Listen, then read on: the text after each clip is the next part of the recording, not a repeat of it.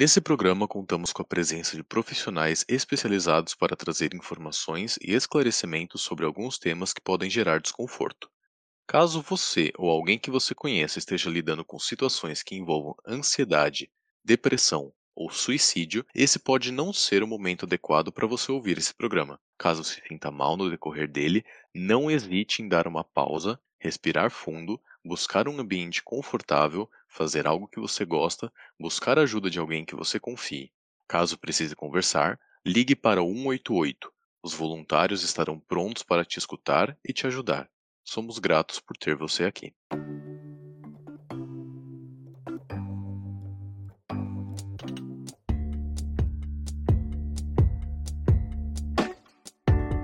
Bem-vindos, bem-vindos, bem-vindos a mais um episódio do Nox Podcast. E desta vez a gente traz um assunto seríssimo para tratar com todos vocês. O que a gente vai ter no programa de hoje, Nicolas? Bem, então, desde 2014, a Associação Brasileira de Psiquiatria, a ABP, em parceria com o Conselho Federal de Medicina, CFM, organiza nacionalmente o Setembro Amarelo, um mês dedicado à prevenção do suicídio, um mês dedicado a conscientizar, falar e ouvir. Tem no programa de hoje, a gente vai contar com profissionais para nos ajudar nessa campanha de prevenção ao suicídio. Senhoras e senhores, eu sou Gabriel Santiago. E eu sou Nicolas Mariano e começa agora o Nox.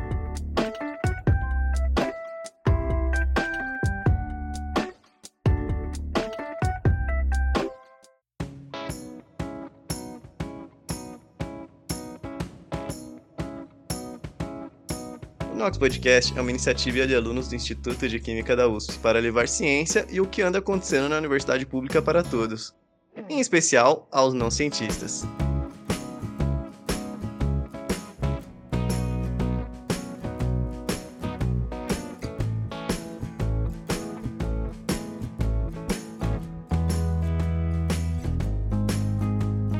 Bem, hoje contamos com três psicólogos que foram pessoas incríveis de estarem aqui hoje com a gente. E aqui com a gente a gente tem o Alessandro Alves, a Camila Almeida e a Caroline Sarg. Bem, gente, para começar um pouco, vamos começar pelo que é mais importante aqui, além do Setembro Amarelo. Mas são vocês. É, fala um pouco pra gente. Quem são vocês? O que vocês fazem da vida?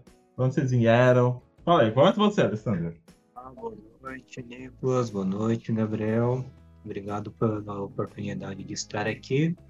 Eu me chamo Alessandro Alves, eu sou psicólogo aqui no município de São Paulo. Atuo primordialmente né, no atendimento às pessoas em situação de violência, seja violência doméstica, psicológica, sexual. Né, tenho alguns anos que o meu principal trabalho é voltado ao enfrentamento deste problema. Boa noite, gente. Eu quero agradecer o convite, dizer que é um prazer estar aqui e contribuir, né, de alguma forma para a gente falar sobre isso. Bom, meu nome é Camila, eu sou psicóloga há seis anos, é, trabalho também atuando em São Paulo e hoje meu principal foco de trabalho é são com adultos e uma demanda maior com mulheres, né? Então, mulheres algumas né, em situações de violência, mas não é o principal, mas também é, é algo que tem aparecido, mas principalmente relacionadas a questões de autoestima, autoconfiança, enfim, é, algumas dificuldades que a gente encontra no mundo de hoje. Eu sou a Caroline, eu sou psicóloga também há seis anos, é, também atuo no município de São Paulo. E o maior público que eu atendo hoje é criança, adolescente e muitos jovens na faixa etária dos 20, 20 e tantos anos, estudantes, né? Maravilha, muito obrigado. Mais uma vez agradecemos por estarem aqui, por terem aceitado o nosso convite e é uma honra para a gente estar aqui nessa, nessa mesa redonda para falar sobre o Setembro Amarelo, essa, essa época tão importante para nos lembrar da prevenção ao suicídio. Bem, nos últimos tempos aí, né, a gente tem visto, a gente tem visto livros, séries, a gente viu saindo mais na mídia, né? Até artistas, cantores, a gente teve o caso agora da Simone Biles nas Olimpíadas, esse assunto do setembro amarelo, de casa, da saúde mental, por exemplo, também, é, ele vem se tornando algo que está mais presente né, na vida de cada um. E isso gera também, talvez, um certo conforto, né? Para quem lida com algum problema e tal, você vê que tipo, isso está na mídia e que a pessoa talvez não está sozinha. Como vocês acham que funciona um pouco dessa identificação das pessoas com quem sofre, quem expõe isso para uma mídia e tem um poder midiático maior, como a Simone, no caso das Olimpíadas? Como é que você acha que funciona essa relação com as pessoas? refere à identificação é, das pessoas com a situação, com a condição da pessoa que sofre, da pessoa que pode passar pela situação e vir a superar? Isso. Olha, eu o que eu vejo assim muito nos dias de hoje é falar um pouco mais, né, desse assunto. Eu vejo que é que tem feito diferença, né? Que é importante e que a identificação, ela de alguma forma, ela faz parte até do processo de buscar ajuda, né? Porque um, um dos sentimentos que a gente vê em pessoas que passam por isso, uma das coisas é o sentimento de vergonha. Então, a pessoa fica envergonhada por estar daquele jeito, ela fica envergonhada por sentir, né, por não querer mais viver. E quando de alguma forma ela vê que outras pessoas passam por algo, né, igual ou muito semelhante, pode até servir de incentivo de falar, puxa vida, além de eu não estar sozinho, existe um caminho, né? Então eu acredito que a identificação hoje, ela, ela é fundamental, né? E junto disso a gente pode trazer a importância de falar sobre isso mesmo, de, de abrir espaço, né? É, para falar sobre isso, justamente para é, viabilizar e aumentar incentivar pessoas a procurarem ajuda. Acho que a gente também tem que pensar na questão do lugar. Ela sente uma coisa diferente, ela sente uma coisa estranha, uma coisa que incomoda e que talvez de alguma maneira ela não se sinta confortável para falar por essa questão da vergonha ou por outras questões pertinentes ao indivíduo, né, que vai de cada um, mas ter um lugar, além da identificação, ter um lugar, ou seja, consultório, ou via é, pública, ou até os espaços é, que se abrem, né? Quando nós falamos em setembro amarelo, é um mês, é um mês, mas a pessoa não sofre só aquele mês, ela sofre em outros âmbitos, em outras questões, em outros meses. E aí? Né? Será que se fala? Pode-se falar? Aquela sensação de que o setembro amarelo deveria ser expandido, né? Não ser só um setembro amarelo, talvez um ano amarelo. Lembrar constantemente que as pessoas não sofrem num mês. E nem quando é a hora mais propícia também, né? A gente vê, tipo, o caso da Simone, tipo, poxa, cara, chegou aqui nas Olimpíadas, seu grande momento, e aí, poxa, você vai agora dar pra trás, assim, entre aspas. Cara, é o meu momento. E ele vem quando ele tem que vir, não é? Não tem lá na minha agenda. Ah, não, acho que é, hoje eu vou estar tá mal. Ponto. Não é uma escolha, né? Exato. E, e, vocês notam que, que essa, essa campanha do Setembro Amarelo tem surtido efeitos? O que, que vocês sentem em relação ao público que vocês atendem, é, principalmente essas, essas diversidades de faixas etárias né, que vocês atendem? Qual que é o sentimento de vocês em relação a essa campanha? Olha, eu até no, na prática clínica, eu vejo que há um pequeno aumento ainda, eu acho que ainda é pequeno, né? Pelo menos é na minha experiência, de abordar mais esse suicídio. Então, pessoas que estão, um exemplo, né, na depressão, que a gente sabe que o suicídio ele não é decorrente só da depressão. Ele é também, mas não só. Mas, por exemplo, tem vários casos de depressão. Aparentemente, as pessoas ficam um pouquinho mais à vontade para abordar esse assunto sem se sentir tão mal, né? Por quê? Porque elas estão em constante é, contato com essa informação, com essa realidade que é a realidade delas. Então, eu vejo que colabora, mas aí, na minha percepção ainda é pouco, né? Porque ainda o sentimento de culpa. É, e a, a, gente precisa lembrar que a pessoa, por exemplo, o deprimido, ele enxerga o mundo de uma forma diferente, né? Então ele não tá com a visão dele é, de acordo com a realidade, né? Então ele, ele, ele tem uma visão, a gente pode dizer que, eu sempre falo para meus pacientes para explicar o que é a depressão, né? Quando você está com depressão, você está olhando o mundo com os óculos da depressão, né? Então a sua visão é diferente. Só que quando eles estão em constante contato né, com essas informações, isso facilita um pouquinho para eles falarem um pouco mais sobre isso, né, e não se sentirem tão mal, justamente pela identificação. Mas na minha percepção, pelo menos com os meus pacientes, eu vejo que ainda é uma mudança pequena, né? A, a vergonha ainda é muito grande. Tem dia que eu não quero falar sobre isso. é, hoje eu tô me sentindo muito mal, então gostaria de não, né, de não falar, então, e é uma coisa que a gente tem que respeitar, né? E eu vejo que há sim, né, um, um avanço, mas ainda acho que não é tão significativo. Eu posso falar da parte das crianças e dos adolescentes, que eu acho que é muito importante e problemática, porque criança e adolescente é, quase não tem voz em casa. A parte sempre uh, mais frágil é a que mais sofre, porque não consegue falar, não consegue se expressar ou se expressa de uma maneira inadequada, como, sei lá, não consegue dormir direito, ou faz xixi na cama, ou vomita, bate na coleguinha, morde, porque não consegue dizer assim, olha pai, olha mãe, olha vô, sei lá, alguém responsável que cuida, é, eu tô mal, eu não sei o que eu tô sentindo, eu não sei lidar com isso, tá muito pesado. E acho que a gente tem que pensar o quanto isso é doloroso principalmente para essa criança, esse adolescente que não consegue ter esse lugar. Então, quando ele vai para o consultório, ele se sente muito acolhido. E várias crianças já falam, né? Eu queria vir aqui todo dia, mas todo dia sem enjoar de olhar para minha cara.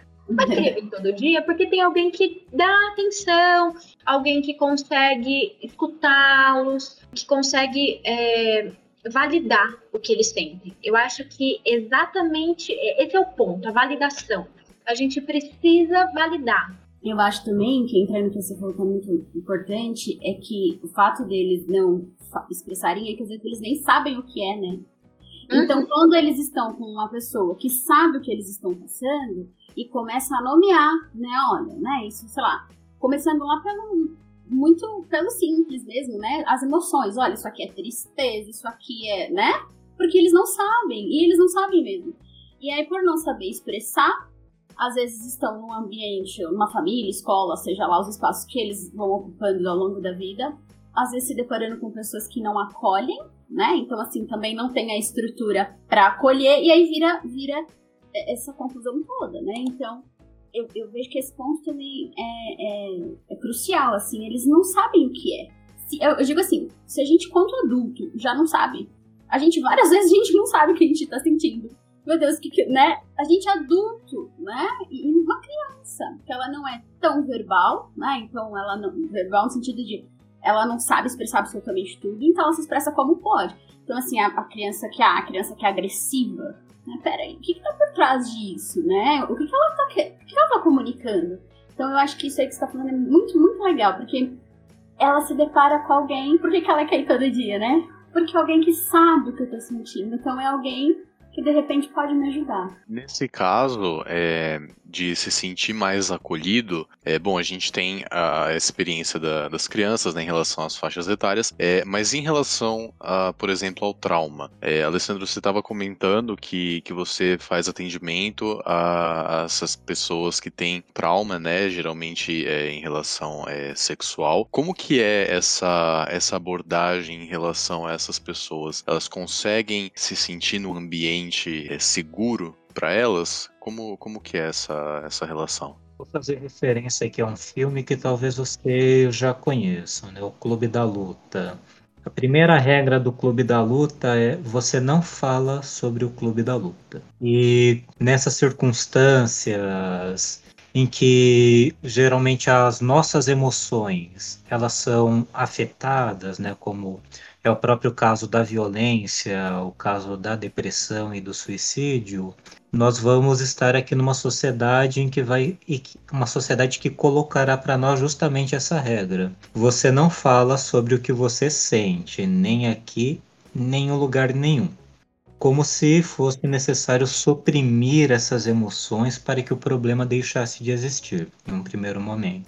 E quando chega no consultório, a pessoa, seja ela criança, ou adolescente ou adulto, muitas vezes ele vem, chega é, internalizando esta regra: não devo falar sobre aquilo que não querem que eu fale, né? Que é justamente esse aspecto do trauma.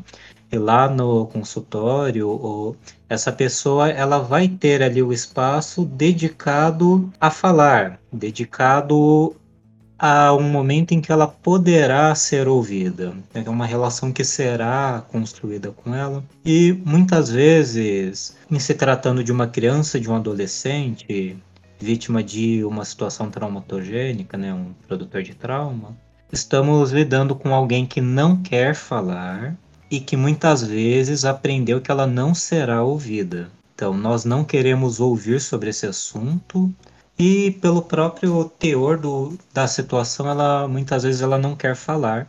Muitas vezes ela já tentou falar, ninguém quis ouvir, não ouviram em casa, não ouviram na rua, às vezes não ouviram na escola, ela ficou sem ter qualquer referencial de onde ela poderia ser ouvida, lá no consultório, né? É um momento em que será construída com ela essa noção de que ela pode falar e que muitas vezes ela não precisa abrir a boca, falar verbalmente, ela pode se expressar de outras formas, né?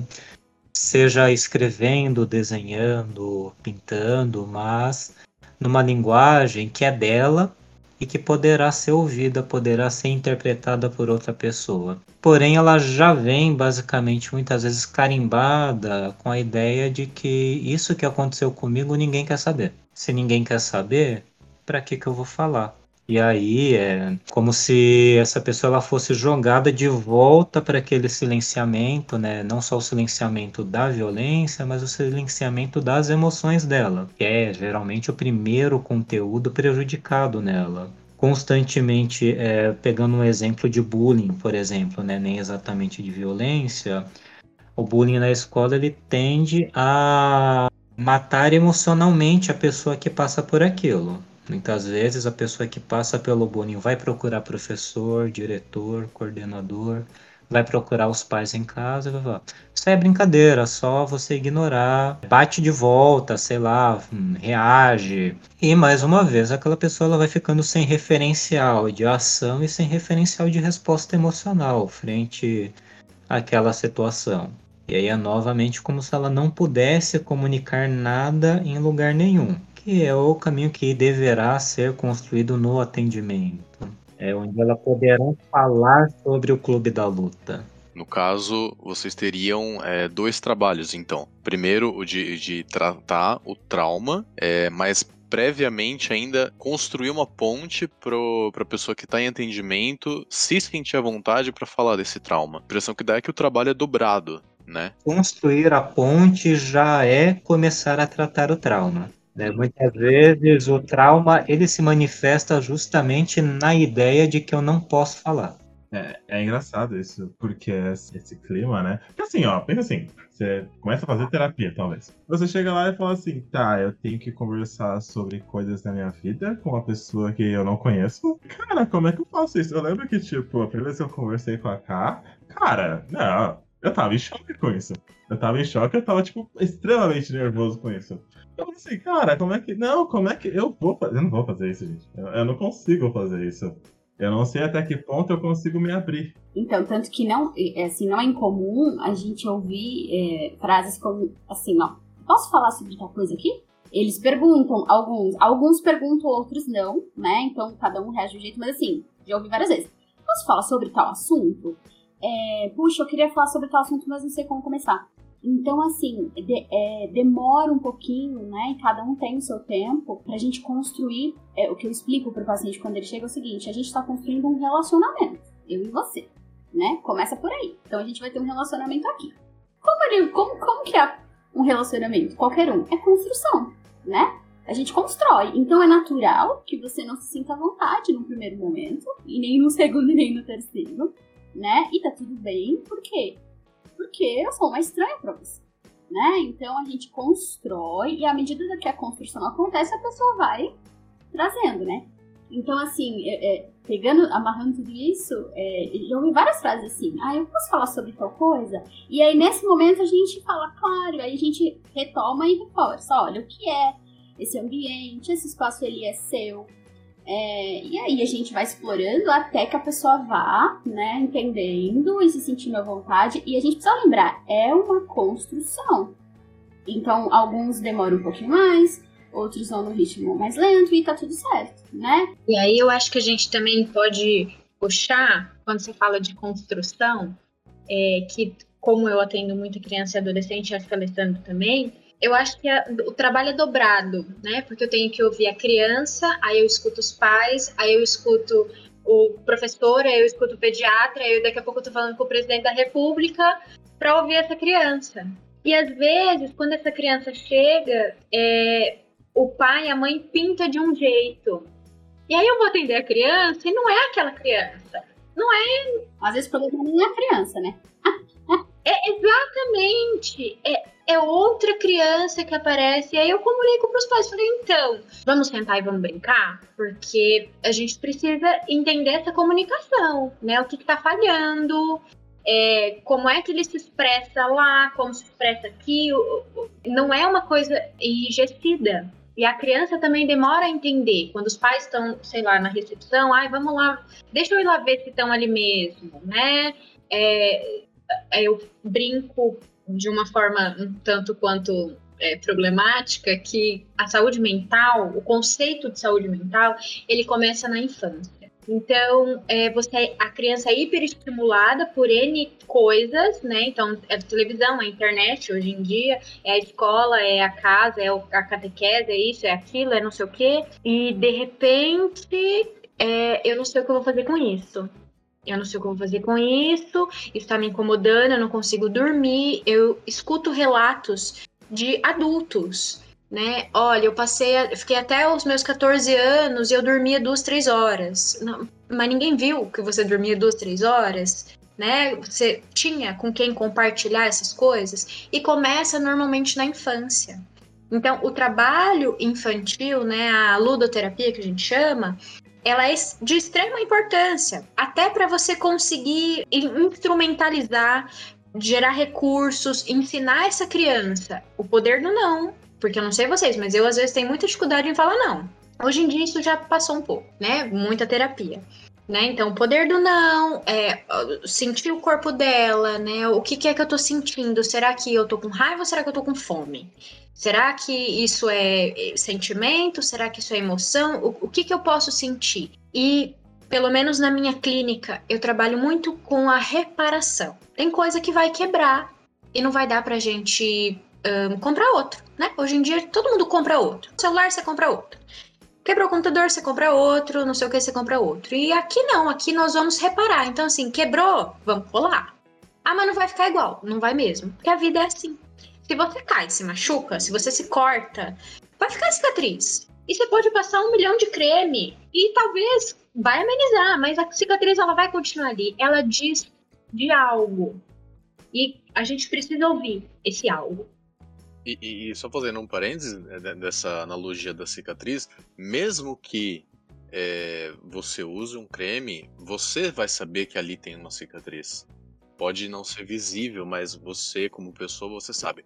É, e já, já, puxando esse, esse gancho, é, meio sociedade, é, há algum tempo, já há alguns anos, a gente teve aí lançada pela nossa queridíssima Netflix uma série que trouxe uma, uma discussão muito grande sobre, sobre o tema é, que foi o, os 13 porquês, né? 13 Reasons Why. Essa série levantou uma, uma, uma, uma euforia, deixou muita gente aqui, principalmente os afegãos médios que não entendem bulhufas de psicologia, de cabelo em pé. Sinto muito se você ouvinte não assistiu a série, vou dar spoiler, mas no final dessa série mostra-se graficamente a, a personagem em questão cometendo o ato é, chegando, né, infelizmente, às, às vias de fato. E isso suscitou um debate muito grande é, sobre a abordagem que a mídia tem em relação à depressão, em relação é, ao suicídio. De um lado, a gente tinha pessoas falando que é, a série era muito forte, que tinha um público que não ia conseguir lidar, que não conseguiu lidar. É, de outro lado, tinha gente falando que era importante ver, é, assim, de forma nua e crua, o que, que acontecia para entender né, o lado dessas pessoas. E a gente ficou nesse debate, muita gente falando que era um contágio da mídia, é, que poderia suscitar pessoas a, a depressão.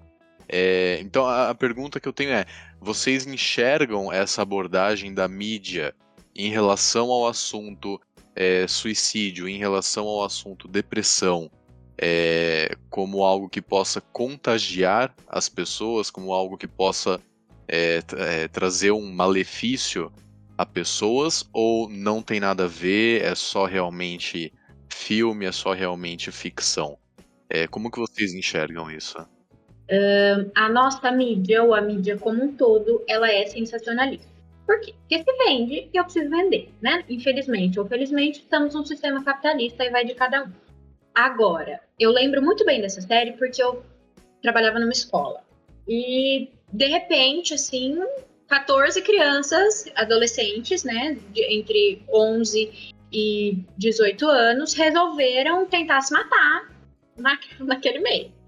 Então, assim, é um número extremamente expressivo se você pensar numa escola. Mas eram crianças e adolescentes, e, e eu coloco crianças, né, é, no, na questão da puberdade, porque você está passando por essa transição. É problemático porque elas já estavam sofrendo. Só que eu identifiquei como sociedade, então eu olhei aquilo e falei, putz, eu acho que ele está sentindo a mesma coisa do que eu. É isso por um viés. Por outro viés, também tem uma coisa, hum, não é paranoica aqui que se usa, né? É, é, é coletiva, assim, é uma histeria coletiva. Isso sempre acontece? Não, não é, não é via de regra. Mas eu acho que a gente tem que pensar em que naquele momento aquilo estava muito visível. Eu não sei se você viu a, aquela série atípica. Então, né, que fala do menino que tem autismo. Então, o menino tem autismo. Então, assim, de repente, todo mundo agora é autista, né? Ou tem traços de autismo, ou você vai passando, é, socialmente falando, ao longo do tempo, e as pessoas vão se identificando. Isso é bom? Sim e não. Sim, porque você consegue tratar. Não, porque a pessoa que fala, ah, eu acho que eu tenho isso, aí pega. Eu acho que eu tenho aquilo, eu acho que eu tenho TDAH. Daqui a pouco ela tem o CID-10 inteiro, né? Que é o negócio que a gente descreve, os sintomas. Mas, de novo, é importante ser falado precisa ser falado. Com a mídia impressa, com a internet, com, é, mas é o jeito que vai se abordar. Né? É, por que, que não se divulga, ou pelo menos não deveria se divulgar carta de suicídio? Porque você dá um, um up pela experiência que eu tenho, experiência clínica que eu tenho, até na, na, na, na parte social que eu já trabalhei. Quando a pessoa tem depressão ou tem algum outro tipo de transtorno muito mais aparente e ela tá muito, muito rebaixada, muito que a gente fala no fundo do poço, ela não tem força para se matar, mas é na melhora. Então ela começa a melhorar, a coisa aparece e aí desanda. Então ela começa a melhorar, a família sai de perto, ah, melhorou, né? Então melhorou, vamos deixar. E aí que acontece é, as tentativas ou até a, o fato, né? Ela consegue se matar, que a gente chama de morte por acidente, né? Que ela não quer se matar, ela tá falando, pelo amor de Deus, tá doendo muito, eu tô sofrendo muito, eu preciso passar isso pro corpo de alguma maneira. Mas eu acho que é importante a gente colocar uma coisa que eu fiquei pensando aqui, que é o seguinte. Falando da depressão, né, que é um dos fatores principais que levam ao suicídio. A depressão, ela, é, ela vem, né, por definição da medicina, de causas multifatoriais. Né? Então a gente não pode dizer que uma série ou, sei lá, qualquer outra coisa é o que influenciou. Isso não é verdade. Por quê? Porque é causa multifatorial. Então vem de vários lugares, né? A gente não tem é, um, ah, por que a pessoa tem depressão? A medicina ela não diz, ela não sabe dizer porque não, não tem um exame, né? Tanto que quando o paciente vai no psiquiatra ou no psicólogo, o diagnóstico é feito baseado no relato do paciente. Né? Então, assim, não tem um exame, tipo assim, né? Eu sempre dou esse exemplo. Não tem um raio-x. Quando eu quebro o pé, eu tiro o raio-x, o médico vê meu osso quebrado, ingesta, dá remédio, acabou, né? A depressão não, não, não tem nada, nenhum. Eu tenho, a gente tem alguns testes, né? Eu aplico testes na clínica que nos ajudam no diagnóstico, mas o relato do paciente é fundamental. Então, assim, é, e, e vem de múltiplas causas, inclusive carga genética, por exemplo. Então, não dá para dizer eu, eu, pelo menos não tenho conhecimento de dados comprovados que dizem que, por exemplo, a série ou qualquer outra coisa estimula ou influencia. Pode acontecer, como a Carol falou, essa observação, mas eu não, eu acho que é um pouco delicado a gente afirmar, né? Mesmo porque bate em cada um diferente, né? Até como vocês colocarem. Para mim, de repente, eu falo, puxa, que legal, eu sei mais ou menos o que é. Puxa, olha, eu tenho um amigo assim, cara, será que eu posso melhorar? Será? E no outro vai ser, tipo, uma descarga terrível, né? Então, assim, é difícil, a gente não tem como prever o comportamento do outro né? Eu posso reagir super bem, o outro pode reagir super mal, ele já pode estar super mal e de repente, como a Carol falou aqui do desperta, a gente não tem controle disso.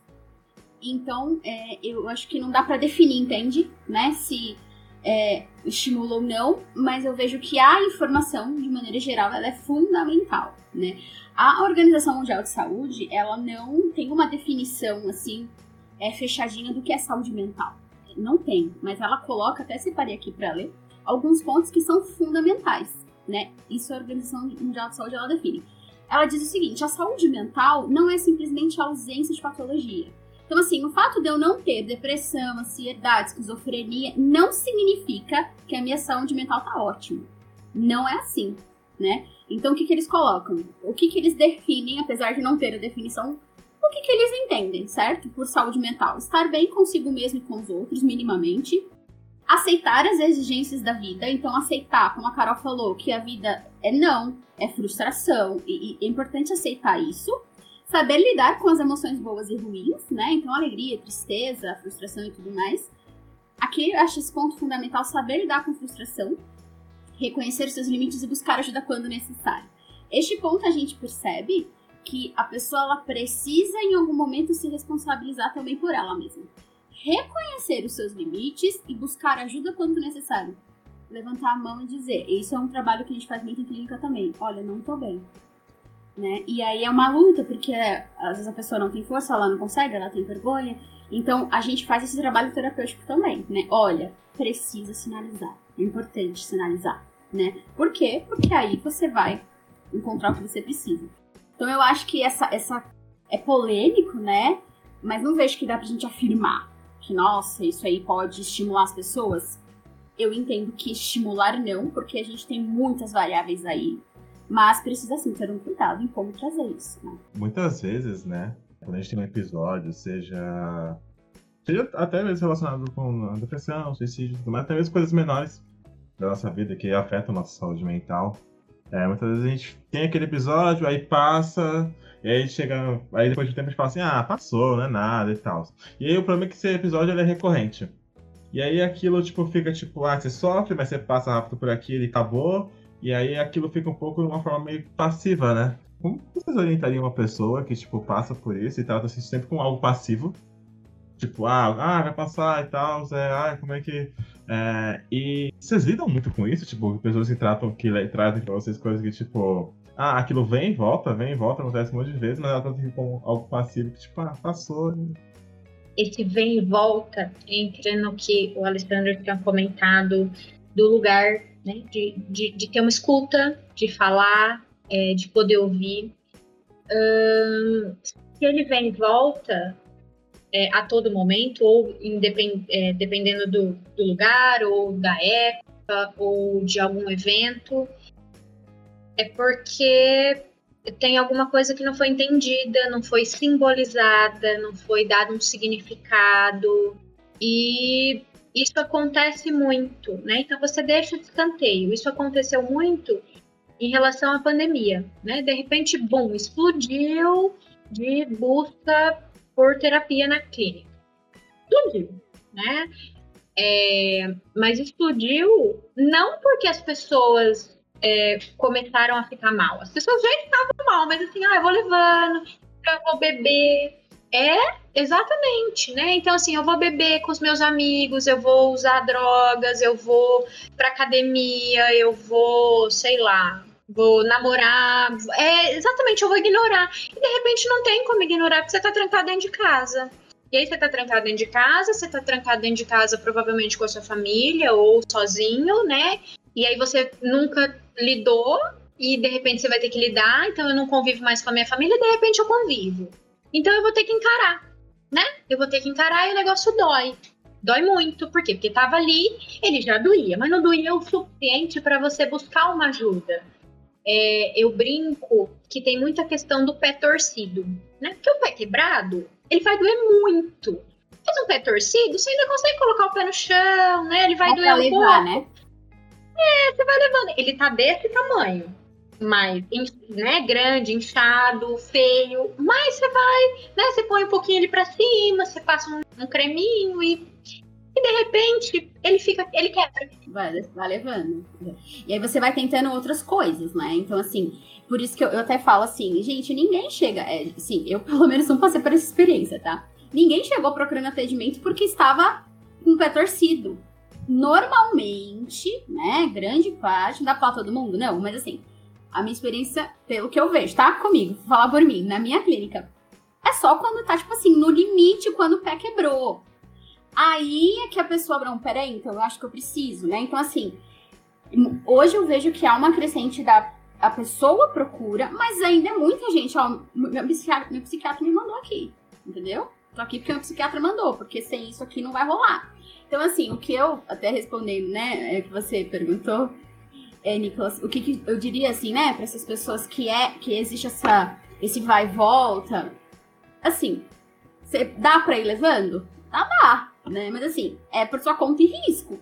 Você quer esperar, adorei o exemplo da Carol, quer esperar o pé quebrar? Tudo bem, você pode fazer isso, mas você precisa entender que existem questões que não dá pra gente ignorar, não dá. Por quê? Porque chega uma hora que é aquilo, ou eu resolvo, ou eu, eu fico é, impossibilitado de trabalhar direito, eu fico. Não tem, é, tipo, eu não consigo trabalhar, ou então na minha família, minha convenção é um inferno. Então, assim, eu preciso resolver, né?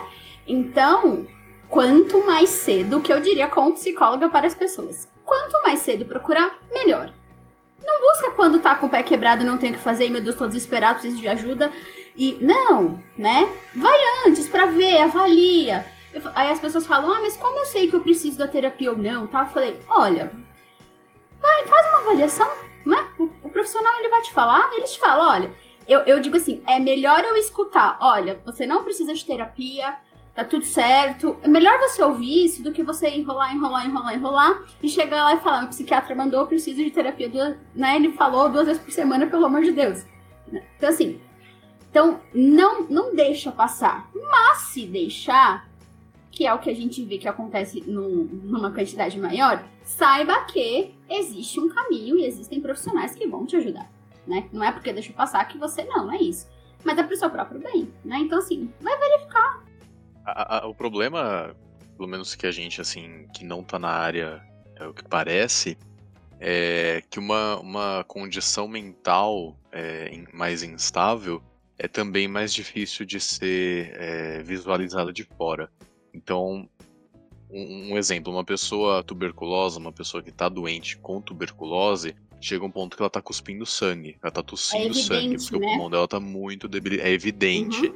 No caso da, da depressão, como que a gente sabe qual que é o, o, o tossir sangue da depressão? Pode ser já o, quando, a, quando a pessoa tá, na- tá nas vias de fato. É, e justamente essa, essa questão nos, nos relembra os sinais de alerta. E, e eu queria fazer uma, uma pergunta é, primeiro pro, pro Alessandro, que, que eu acho que é muito importante. É, as pessoas que têm uma, uma situação que elas têm um trauma é, relacionado a, a, a- questões sexuais, um trauma sexual, uma pessoa que foi abusada, é, seja um abuso recente ou durante a infância, é, ela demonstra sinais de alerta. é, como, que, como que funciona essa, essa reação da, da pessoa que tem esse trauma associado? A gente consegue identificar, é mais fácil de identificar em relação a uma pessoa que não tem esse trauma? É, qual que é a situação dessa pessoa? acaba sendo profundamente variável, né? Nós costumamos ter a ideia de que a pessoa que passa por uma situação, ela vai falar e ponto final, vai se resolver essa situação. Quando, na verdade, tanto nessa situação da violência como nas outras, nós temos que levar em consideração o que, que a nossa cultura tem a dizer a respeito dessa situação em primeiro lugar, né? Lá atrás nós falamos do silenciamento das emoções e se nós estamos em uma cultura que vai nos dizer que, principalmente pegando o exemplo, homens não deveriam falar sobre suas emoções, é, passar por uma situação que te agride e que vai causar é, reações emocionais em você, primeiro você não vai reagir emocionalmente ou vai se forçar para não reagir, ou se acabar reagindo vai tentar não falar sobre aquilo, e não falando sobre aquilo vai tentar também sepultar qualquer memória de alguma coisa que possa ter acontecido. Então, se pegarmos especificamente pela criança, quando ocorre uma situação de violência, nós esperamos que, já que ela não provavelmente não vai dizer, isso esteja demonstrado nos comportamentos da criança. Geralmente, uma criança que passa por uma situação de abuso sexual, ela tem uma mudança brusca de comportamento de qual comportamento? Do comportamento tido como normal para ela. Só que muitas vezes o comportamento que é visto como normal é, é um comportamento que está em uma disfunção. Por exemplo, nós podemos pegar uma criança que se masturba frequentemente. Muitas vezes o que vai chamar a atenção é a masturbação da criança. E aí o nosso sistema social reprime a masturbação, reprime a sexualidade, reprime o prazer. E nós vamos reprimir a criança pelo ato da masturbação e vai acabar ali. A criança se masturbou, para com isso, isso é sujo, isso é feio. Podíamos partir de uma outra leitura na qual nós tentamos entender com essa criança, peraí, por que você está fazendo isso? Né? Como que você aprendeu a fazer isso? E algumas vezes essa criança é, não é nem que ela aprendeu a se masturbar, é que ela reproduz um comportamento de algo que fizeram com ela. Mas como nós optamos pela repressão sexual, nós perdemos o dado no qual poderíamos investigar com essa criança um indício de uma violência.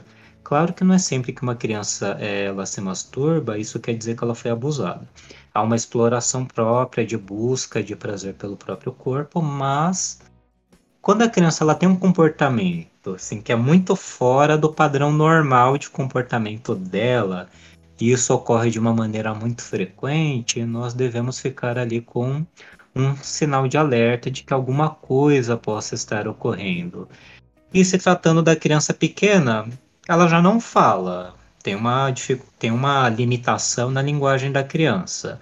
Se eu sou adulto, eu ficar perguntando para a criança, ela também não vai falar.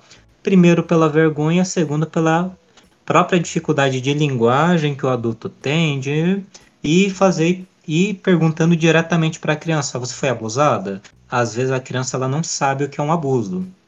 E muitas vezes ela é abusada porque ela não sabe que está sendo porque não há ali uma preocupação de ensinar ela a uma maneira de identificar. Então, muitas vezes a criança só vai ter um aspecto que a gente considera traumático quando, com o acesso às informações, ela descobre que a situação pela qual ela passou é um abuso. E aí, é, dentro da psicologia, de uma forma geral, costuma-se dizer que é, o trauma ele não é muitas vezes produzido pelo ato violento, mas pela maneira como se percebe que o ato foi violento. E ali é quando aquela situação ganha nome, ganha uma identidade na história da pessoa, que inclusive ela ganha, entre aspas, o direito de se expressar, né, que é a expressão que vem a partir do trauma. Né? Uma criança, por exemplo, que começa a reproduzir um comportamento sexual. Né? Não só a masturbação, mas o interesse por temas sexuais, às vezes o interesse por partes do corpo das outras pessoas ou desrespeito aos limites corporais com a outra pessoa. Esse desrespeito ele teve que ser ensinado de alguma forma que geralmente foi a partir do desrespeito de um outro adulto com essa criança. E é aí que nós vamos percebendo que existe uma situação traumática.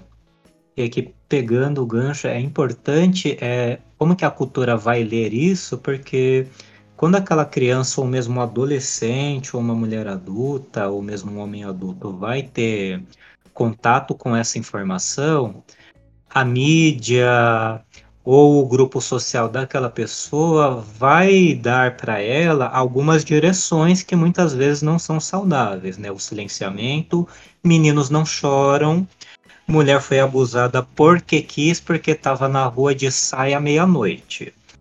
Isso é uma forma da cultura interpretar aquela situação e direcionar também é, como que cada pessoa deveria se sentir, como cada pessoa deveria reagir à situação.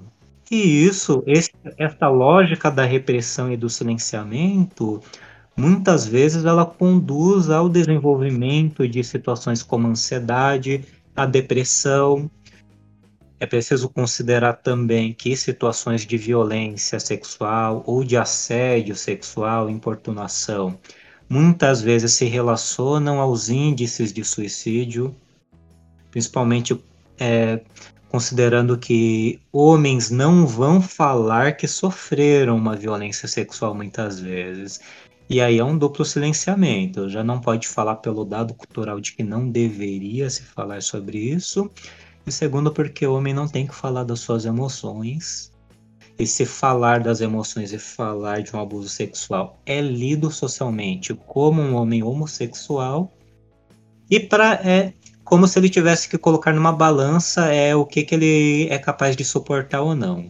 O suportador da depressão e do abuso ou o suportador de ser considerado homossexual. A nossa cultura já tem uma resposta pronta. É admita que aconteceu qualquer coisa com você, menos que você possa ser lido como homossexual. E aí já tem um caminho bem direcionado na nossa cultura do que vai acontecer com esse público. Perfeitamente.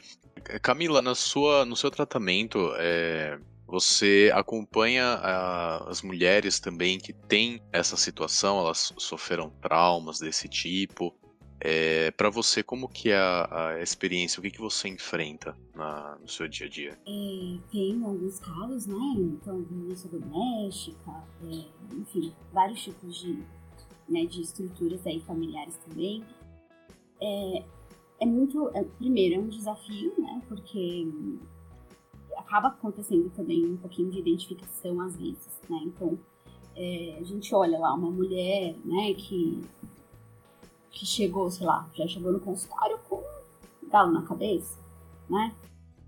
Foi feito um homem. Frases assim, elas são muito pesadas. Então, é, o, o, como, como fazer, né? Quando chega essa situação. Primeiro, sempre é o acolhimento, né? Então, mostrar para aquela pessoa que a, ali é um lugar seguro, porque essa pessoa ela está normalmente, em grande parte do tempo, em insegurança, com medo, com vergonha, e, sim, e, né? e, e assim, estado de alerta, né? Com medo que isso aconteça de novo e tudo mais. Então, é, primeiro, mostrar que ali ela está segura, né? E, e fazer a avaliação no primeiro momento, né? Então, é, qual é a situação? Então, a gente ouvir, né? Então, ouvir essa pessoa, o que aconteceu, como aconteceu. E dali para frente fazer as orientações, né? Então, se ela precisa procurar, já procurou um hospital, já procurou a polícia, o que, o que, que aconteceu?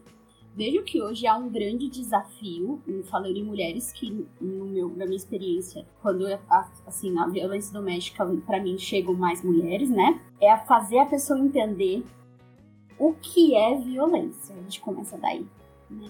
Porque às vezes ela, elas chegam com, com, sabe que aquilo não é bom e não é normal, né? Tipo, puxa vida, a pessoa chegou com galo na cabeça, sem um dente, falando, eu apanhei igual um homem, ela sabe que aquilo não é normal e que aquilo é muito dolorido, obviamente, né? não só fisicamente como é, é, psiquicamente. Mas muitas vezes ela não consegue ter clareza do que é isso de fato. Então, assim, eu vejo que o trabalho começa aí. A dificuldade e o desafio, ao meu ver, é mostrar para ela: olha, isso não é normal, isso não é aceitável. E aí eu já deparo aí grandes, já me deparo com grandes desafios, né? Porque é difícil a pessoa aceitar isso e ela ver outras possibilidades também, né? Então, assim, puxa, mas eu dependo, uh, eu não trabalho. Então, assim, como que eu saio de casa? O que eu faço com os meus filhos? Né? Então, é trazer para essa, essa pessoa uma, um suporte que às vezes ela, ela precisa ali do, do, psicológico, mas ela precisa de outros suportes. Então, assim, tem rede de apoio? O que é rede de apoio? São as pessoas que estão disponíveis para ajudar. Né? Então, psicólogo, rede de apoio, família pode ser rede de apoio, amigos e tudo mais. Todo mundo envolvido que vai dar suporte para essa pessoa. Então, o que eu vejo hoje, eu atendo só em clínica particular, né? Então, já vem uma demanda um pouco diferente, que eu acredito da Carol e, e do Alessandro também, em algum, né, em, em alguns em alguns aspectos há uma, algumas diferenças. Então, normalmente são mulheres que têm um pouco mais do poder aquisitivo, né? Então, o poder aquisitivo é um pouco mais alto. Então, às vezes, isso também é, é um, um fator ali que dificulta, porque é, dizer, né, que eu tô nessa situação, que eu tenho essa vida confortável e eu apanho dentro de casa. Então, assim, é um desafio que a gente trabalha na psicoeducação, né? O que, que é a psicoeducação? É ensinar, olha, isso é violência, isso não é aceitável, isso aqui não é saudável. E, e aí entra aí, né, a pessoa começa a ter que fazer escolhas e aí eu vejo que é o segundo passo, né? ajudá-la a fazer escolhas saudáveis, né? O que é bastante difícil. Eu posso falar do outro lado? Uhum. Eu atendo muitos homens, né? E muitos desses homens é, um dia foram abusados de alguma maneira. Não necessariamente sexualmente, né? Mas assim, homem não chora. Isso é um tipo de abuso. Eu tô sentindo, né? O negócio tá vindo e eu preciso canalizar. Mas você tem que reprimir, engolir. Engole choro. Engole choro, exatamente. E entendendo com esses homens o que os levaram a fazer isso. Não é via de regra, né? Não é tá todo agressor, que é chamado de agressor, ele foi abusado de alguma maneira, mas é, é importante a gente pensar por esse lado é, a pessoa que faz isso, e aí eu vou colocar como pessoa, porque existem também mulheres abusivas, né? E aí a gente pode partir depois para outro campo, que não sei se dá para ser trabalhado aqui. São pessoas que precisam é, desse poder. Só que isso também gera um sofrimento em algum grau, né? É, o que, que ela quer daquela, daquela pessoa que ela está abusando? Será que ela quer respeito? Será que ela quer um carinho? Será que ela quer, né? Que lugar que ela coloca essa pessoa. Eu acho que aí é o ponto, né? O lugar em que é, no sentido de eu quero que você cuide de mim, mas eu quero que você cuide de mim de que jeito? Né? Eu não sou sua mãe, eu sou sua esposa, eu sou sua namorada, eu sou isso, eu sou aquilo. Acho que a gente também tem que pensar nesse sofrimento desses homens, porque eles voltam para a sociedade. Aliás, eles nunca saíram dessa sociedade é uma sociedade que te marca, né? Então você é o abusador, você é o homossexual, você é gay, você é puta, você é isso, você é aquilo. E aí você não pode ser mais nada, porque tem que ser só aquilo que a sociedade colocou e aquele rótulo que você vestiu. É, mas é muito pesado carregar isso.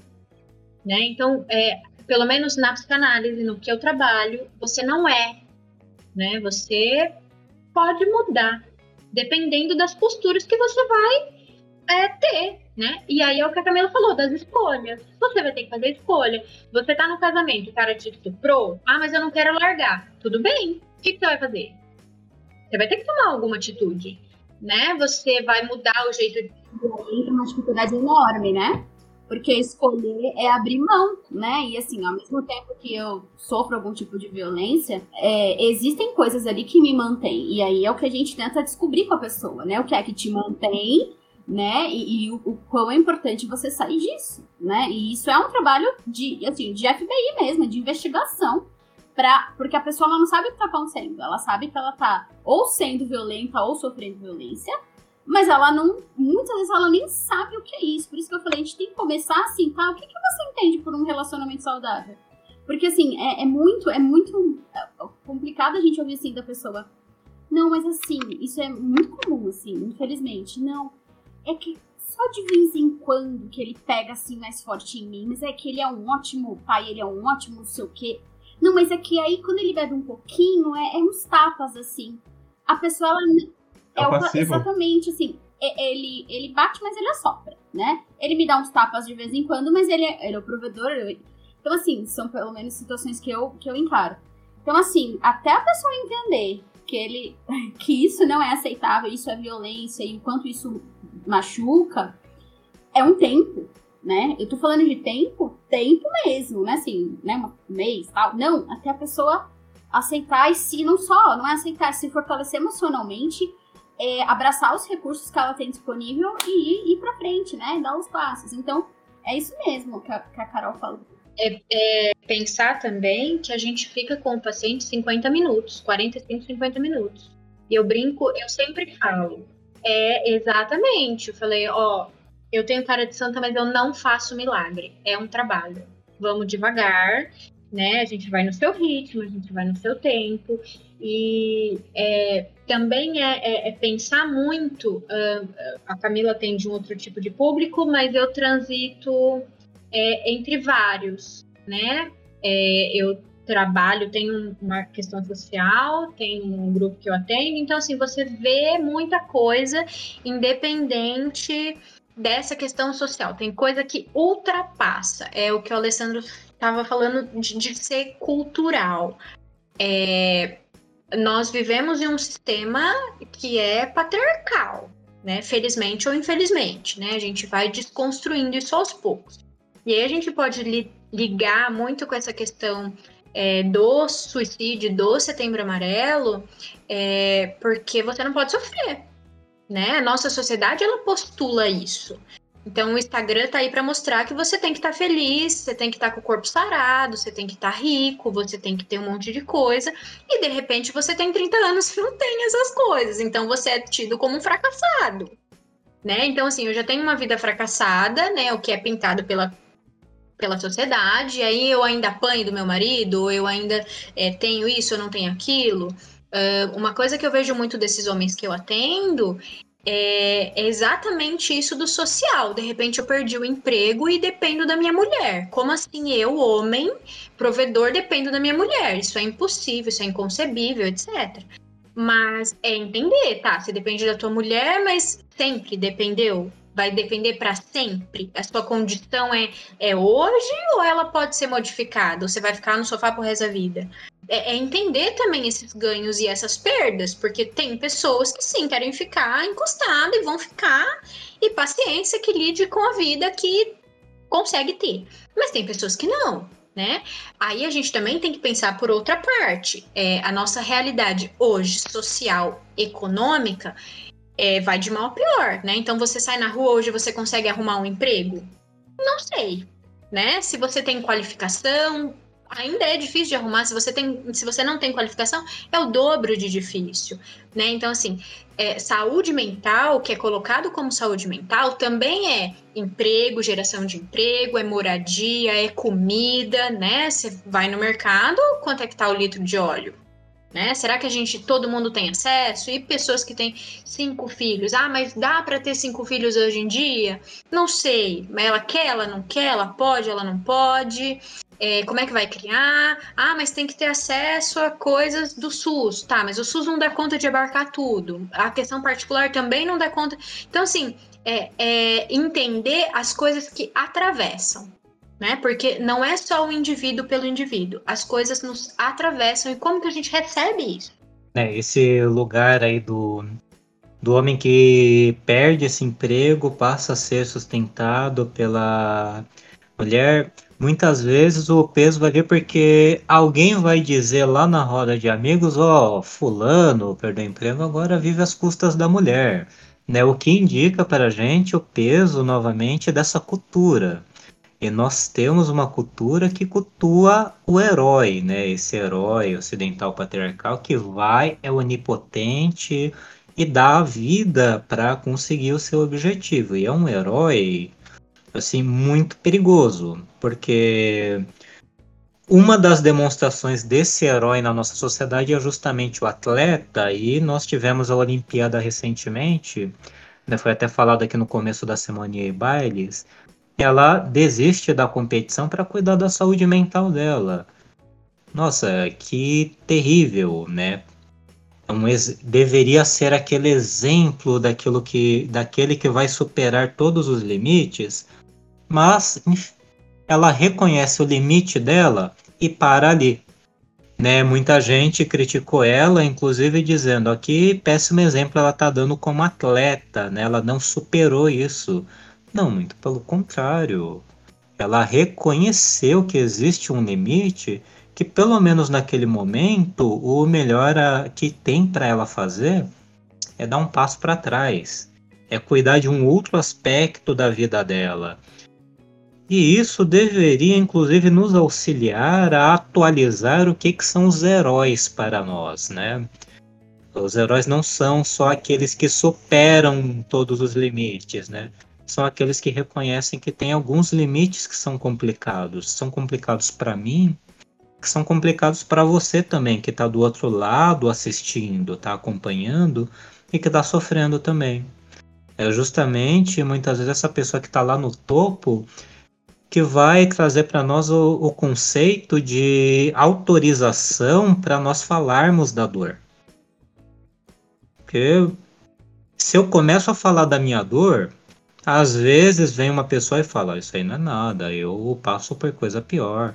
Tem gente passando por coisa pior que você. E aí eu perco a minha autorização, perco o meu direito de falar daquilo que me aflige, né? Já que tem gente passando por coisa pior e não tá nem reclamando, né? Eu deveria me calar também, me silenciar e e ter fé na vida e seguir adiante, né? Não é assim que deveria ser. É, é assim que as pessoas fazem. Mas é fazendo dessa forma que eu vou me condicionando a ficar quieto e me convencendo de que calar a boca e aguentar as dores em silêncio é o melhor caminho. Quando, na verdade, e às vezes isso vai aparecer lá no, no consultório, é, nesse momento que a pessoa ela poderia é, ter olhado essas limitações e buscado uma rede de apoio. Muitas vezes essa rede de apoio, ou essa rede que deveria ser de apoio, acaba sendo justamente as pessoas que vão dizer para ela que ela tem que aguentar mesmo, porque não, o homem tem que aguentar isso mesmo. E aí perde-se toda a possibilidade de ir para um outro caminho de construção da saúde mental, de criar-se aí uma cultura que preza a saúde mental e entra aí nesse gancho de falar sobre o tema da depressão, do suicídio, não apenas em setembro, mas no restante do ano. Né, o que vai criar para a gente uma impressão de que realmente a gente só fala desses problemas um mês no ano é, embora a gente saiba que a gente não fale só neste período, infelizmente é justamente nesse período que a gente acaba dando mais foco. Que é quando isso ganha mais destaque. E aí é, não tem como a gente às vezes falar que é, não há um contágio, não há uma influência da mídia, sendo que quando é, a gente vai lançar mais luz é quando a gente mais vai ver esse tema. Só que não exatamente lançar luz a esse tema foi o que gerou esse alto número de situação. Acho que, é, pegando aqui o que a Camila e a Carol haviam falado anteriormente, né, a importância de, de rever essas definições também. No campo da violência e do direito penal, a gente costuma dizer o seguinte: não existe crime sem lei anterior que a defina, né? Então, coisas que hoje são crimes e que têm os seus índices aumentados em relação a, por exemplo, um período de 10 anos. Por exemplo, estamos em 2021. Em 2010, não havia legalmente o crime de importunação sexual. Hoje existe, e se você pegar os índices, os índices são altos em comparação ao período de aprovação da lei até a circunstância atual. Ah, antes não existia importunação sexual? existia, mas criminalmente não era definido. É, por que, que eu pego esse gancho aqui? Porque da mesma forma que um crime ele não é observado se ele não for definido, um problema ele não é assumido como um problema se a gente não assumir que ele é de fato um problema. E aí entra a questão dos índices de depressão, dos índices de suicídio, que eles vão se tornando cada vez mais altos Primeiro, porque realmente eles estão crescendo. Segundo, também porque a gente está definindo melhor o que são essas circunstâncias, estamos definindo melhor como que a gente vai avaliar e identificar essa situação, e isso vai somar algumas vezes, esses índices eles vão crescer. Por um lado, porque realmente a, a saúde mental está complicada. Por outro lado, porque a gente também passou a olhar e, de certa forma, digamos, autorizar as pessoas a falarem do seu sofrimento. Pensando nisso aí, é um pouco nessa questão de aumentar os casos, é, é uma situação até comum, tipo, eu, por exemplo, já passei por isso.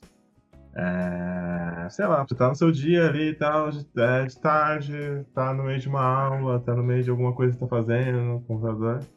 Você recebe uma, uma mensagem de alguém, uma pessoa e tal, que ela tá ali com algum problema, seja tipo, puta, tô muito deprimido, ou sei lá, ela tá na iminência do ato de, de suicídio.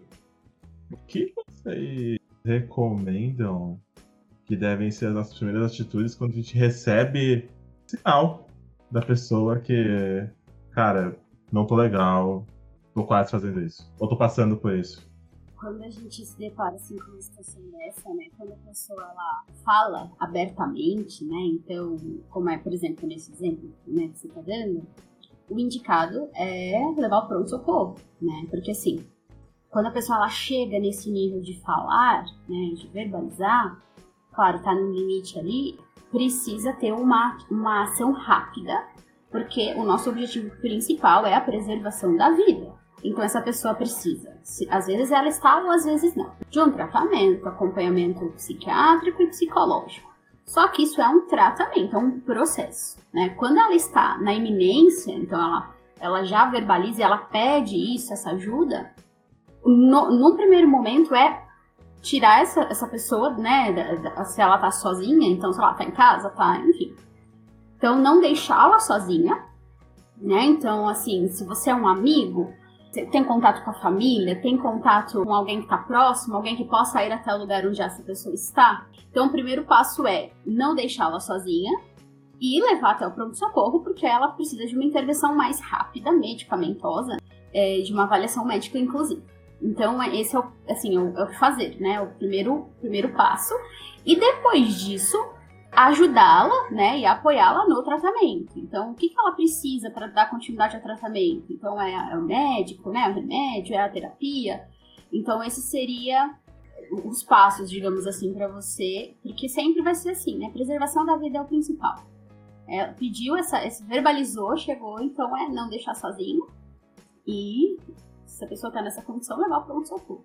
Que o Alessandro falou assim, bem interessante, eu acho que cabe também né, nesse ponto, que ele falou assim, né, que a rede de apoio, ou pelo menos deveria ser uma rede de apoio. O que, que acontece é que as pessoas que estão ao redor, né, é, muitas vezes elas não identificam por não saber mesmo, né?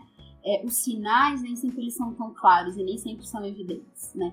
Então, frases, por exemplo, ah, eu não aguento mais isso, não aguento mais viver, eu queria acabar com tudo. São frases que chamam a atenção e ligam lá um, um alertazinho na nossa cabeça. Tipo assim, olha, a pessoa ela não vai necessariamente falar eu quero morrer ou eu quero me matar. Acontece, né? Mas não é necessariamente através dessa fala.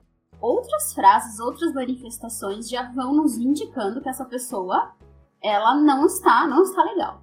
Então, já trazendo a título até de, informação e orientação, né, de quando a gente convive com as pessoas, frases é de, de muita desesperança, de muito cansaço, de muito desânimo, são frases que já nos deixam alerta, né? Então, ficar observando, estar mais próximo, perguntar, olha, tá precisando de algo? Posso te ajudar com alguma coisa? Que...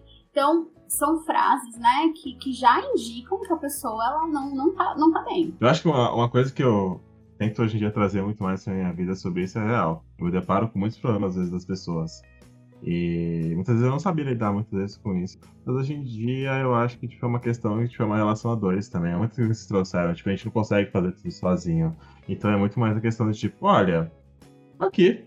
Eu posso te ajudar, talvez. Eu posso pelo menos, sei lá, ser um ombro amigo. Mas não depende só de mim. Exato.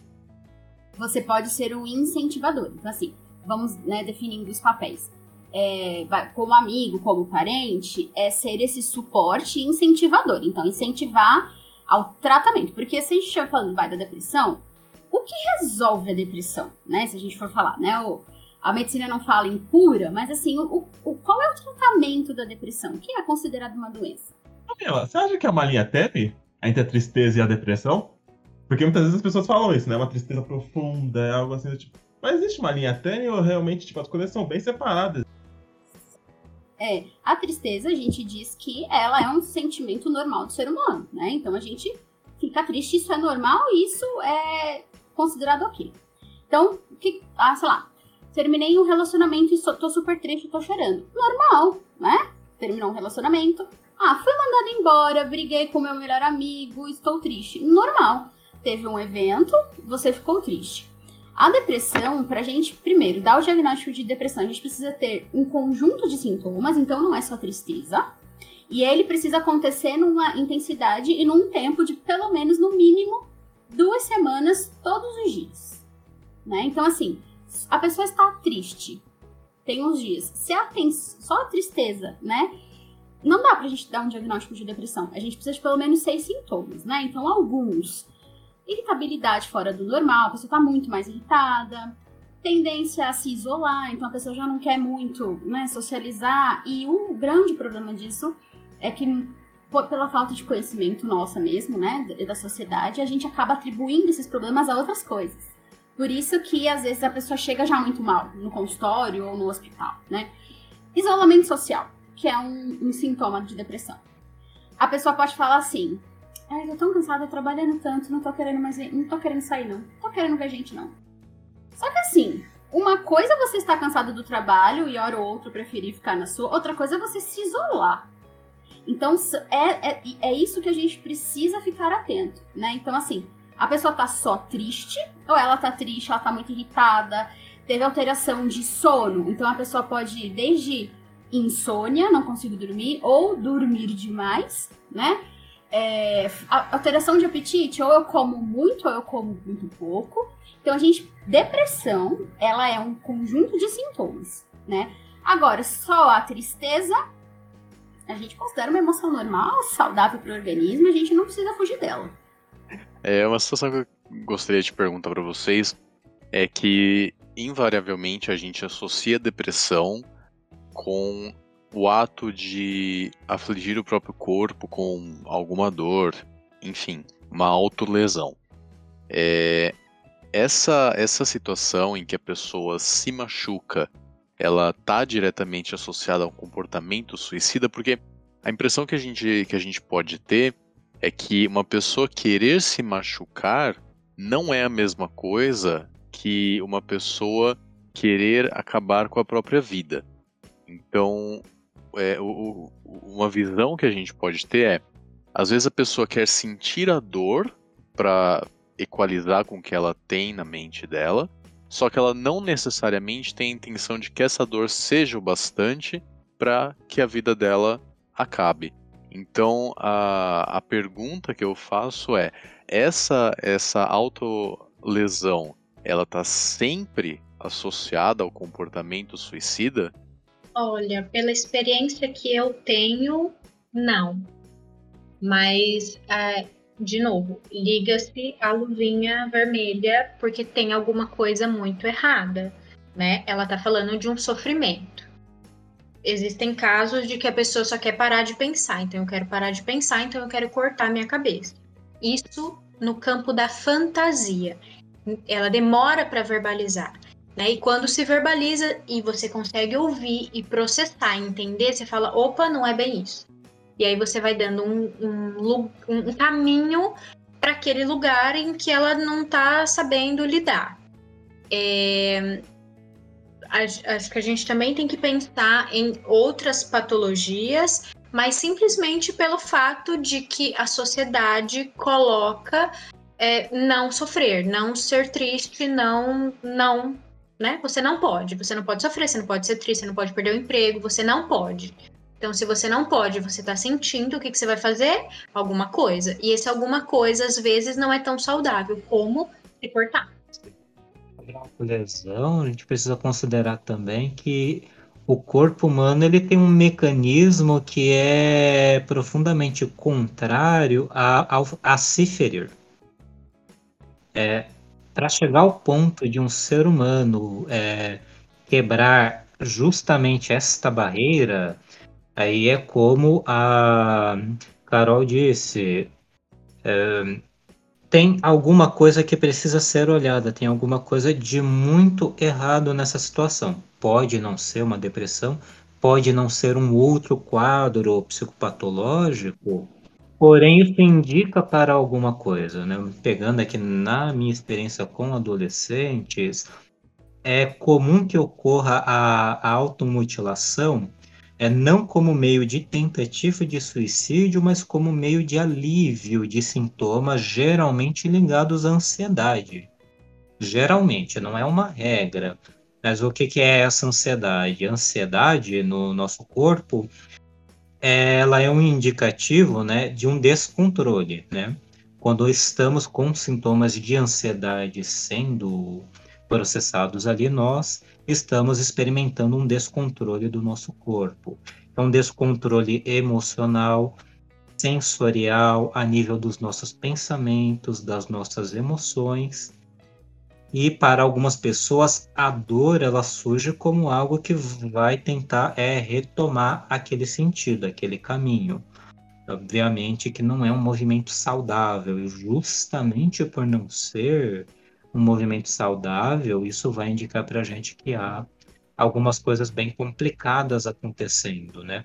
Nem sempre é uma situação de violência, mas envolve com certeza uma forma de agressão às emoções daquela pessoa. E aí é quem que pode agredir as emoções daquela pessoa? Uma série de pessoas, uma série de circunstâncias, né?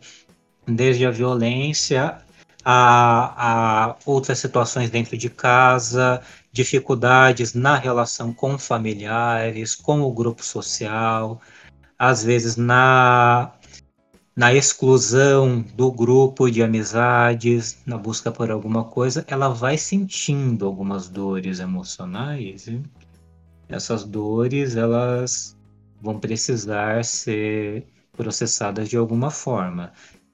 Se não há possibilidade dessa pessoa encontrar alguém com quem ela converse, para quem ela conte aquilo, bom, essa situação ela tem que ir para algum lugar. Algumas vezes a situação é a automutilação. É, e isso é importante, né? Porque assim, é, esse, é, trazer a tristeza como um problema é, torna-se um problema, porque assim, a tristeza ela é uma emoção natural do ser humano. Né? Então, assim, é... só que ela incomoda. Ninguém, ah, eu adoro estar triste. Claro que não. Mas o fato dela ser incômoda, ela não significa que ela, eu preciso me livrar dela. Então, a pessoa precisa entender isso. Olha, por exemplo, terminei um relacionamento. Eu terminei um relacionamento, aí, sei lá, vou beber, vou, sei lá, fazer. Não. Tá tudo bem você ficar triste. É normal você ficar triste, né? Não, não é errado você ficar triste, você chorar, você. Então, primeiro é tirar essa ideia realmente de que a tristeza é algo ruim. Não, cada emoção ela tem uma função a cumprir, né? Então a, a tristeza tem função, a frustração tem função. O que, que significa? Ela, ela está aqui, né, se movendo em nós com um fim, com um objetivo. E aí o nosso papel enquanto ser humano é tentar entender. E obviamente, como a gente não tem essa informação tão, né, tão acessível, a gente não sabe mesmo né? Mas aí até a gente, como usando os nossos canais e enfim, né? É, é trazer essa informação, gente. Olha, tristeza é, tá tudo bem, ela faz parte da vida. É importante, né? Depressão não. Depressão é considerada uma doença. Então é saber diferenciar as duas coisas. Então, depressão eu busco tratamento e ajuda, tristeza eu aprendo a lidar, né? Não estou doente ou não estou. Não, tá tudo bem. Então isso é importante pra gente não cair também nesse nessa confusão de que eu não posso ficar triste, eu tenho que estar sempre bem, eu... então eu tenho que fugir. Não, fugir não é o caminho. Muito legal isso que o Luciano está falando, que ele falou, né, o nosso instinto normal, né, de ser humano é a preservação da vida, né? Então, quando chega realmente nesse nível de, de se automutilar, tem um, um, um sinal. eu dou até esse exemplo é, sobre isso, né? Se, sei lá, tá no, mexendo lá no fogão e sem querer você encosta no fogo ou em algo muito quente. Qual que é o, seu, o nosso instinto? É o quê? Tirar. Tirar a mão. Por quê? E isso é instinto. Ninguém pensa, ah, está quente, vou tirar a mão para não me queimar. Não, não é assim. Você encostou, você sai, né? Porque é instinto. Por isso que um dos sinais mais importantes, assim, claros da pessoa que está deprimindo é ela perder isso. Ela começar prejudicar o autocuidado.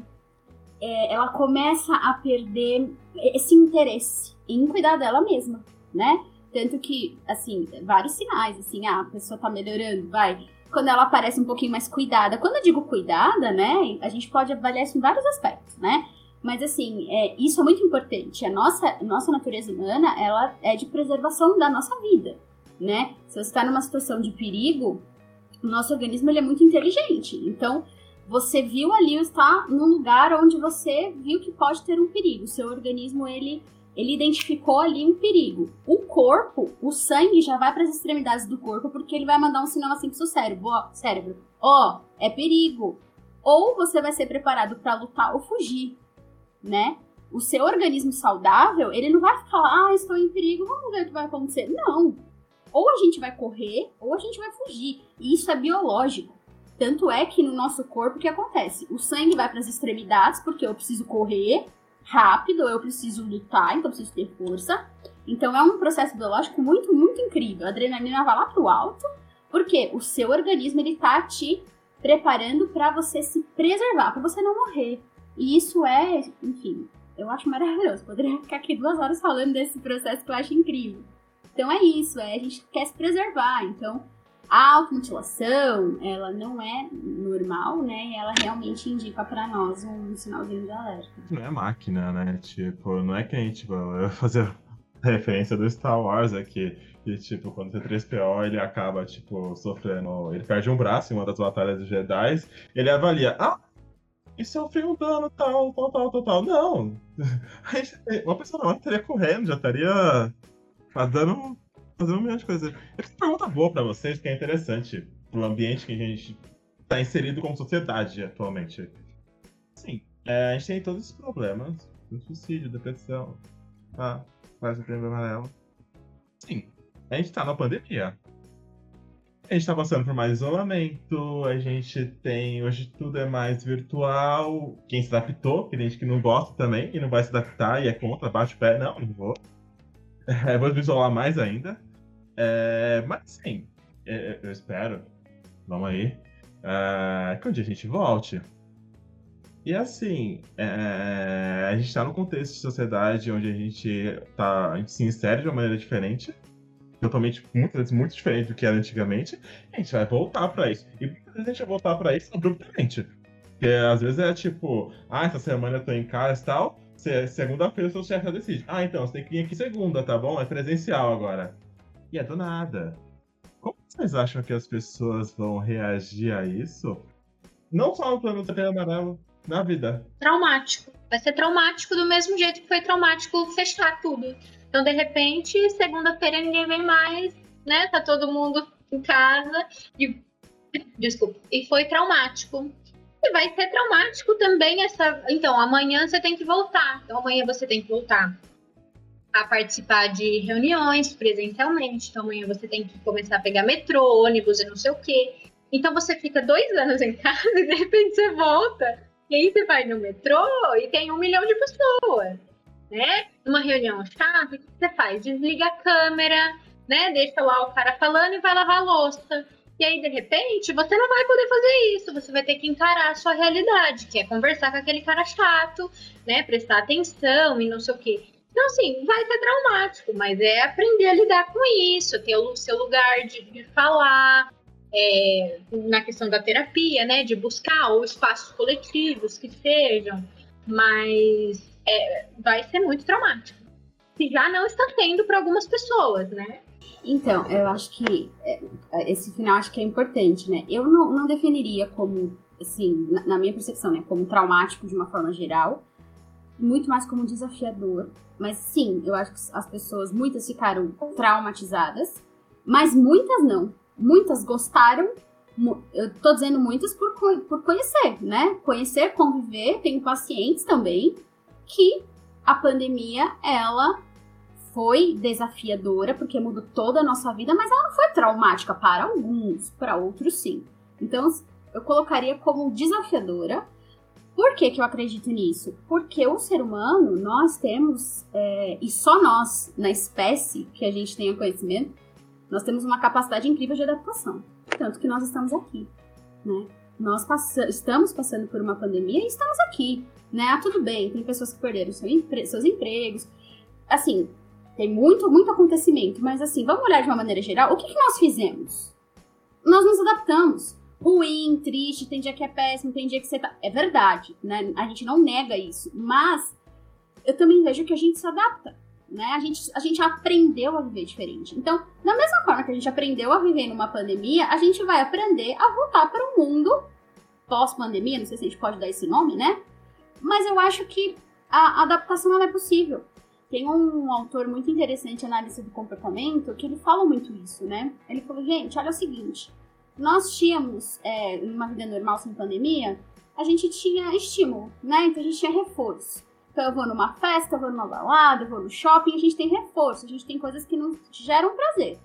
Quando a gente perde reforço, né? Então não vou mais ao shopping, não vou mais à festa.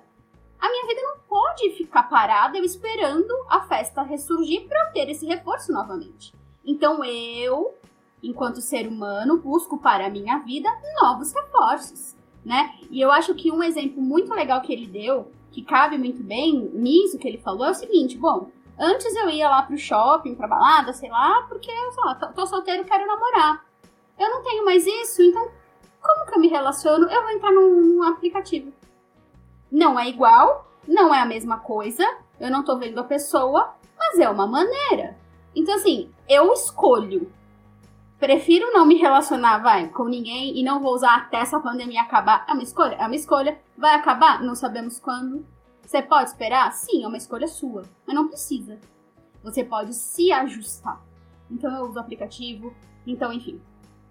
Não tem mais happy hour na empresa. As empresas começaram a mandar kit happy hour para casa de seus colaboradores. Eu achei muito legal. Cada um recebia seu kitzinho. Abria a câmera todo mundo numa sexta-feira, bebia sua cerveja, comia. É igual? Claro que não. Não dá pra dizer que é igual. Mas assim, é melhor a gente fazer isso do que a gente não se falar, do que a gente não se ver. Então, assim, eu vejo que da mesma forma que a gente se adaptou a gente vai ter que se readaptar. Para alguns, um pouco mais fácil, para outros, mais difícil. Alguns adoecem, outros não. Então é é ver o que, é tipo assim, ó, ver o que vai dar. Até só para encerrar, eu no começo da pandemia, eu tenho um amigo que é psiquiatra e a gente conversou e a gente fez uma live juntas. E eu perguntei para ele: "O que nós profissionais da área da saúde podemos fazer pra gente ajudar as pessoas, né? A gente sei lá, a gente tá começando uma pandemia". Ele ele falou assim: hum, a gente não sabe o que fazer não tem que fazer, assim, não tem como prever. O que, que a gente vai ter que fazer? Acompanhar, se cuidar, porque eu preciso, para eu me cuidar do outro, eu preciso cuidar de mim primeiro. Eu preciso estar minimamente ok para ser suporte para alguém. Então, assim, o que, que nós profissionais da área da saúde podemos fazer? A gente pode se cuidar e acompanhar. Os efeitos disso não sabemos. A gente vai lidar quando acontecer. E aí é, os resultados chegaram e a gente tá aqui. Então eu vejo que vai ser isso. Vai ser desafio, como foi se adaptar, a gente vai ter que se adaptar. Vamos ter que aguardar mesmo e ver como vai ser, né? É, vai ser traumático para muita gente, vai ser tranquilo para muita gente também. Só que é multifatorial como basicamente tudo. É, quem são essas pessoas que estão retornando? O que aconteceu nestes dois anos, né? É, o que, que foi sendo realizado por elas, foi sendo produzido, que foi sendo perdido ao longo desse período. Há, por exemplo, profissões que vão muito se beneficiar deste retorno, tanto quanto da permanência online. Há pessoas que tinham escritório na pandemia e hoje dizem que a melhor coisa foi fecharem o escritório e que daqui até o fim da vida vão ser online e é isso mesmo.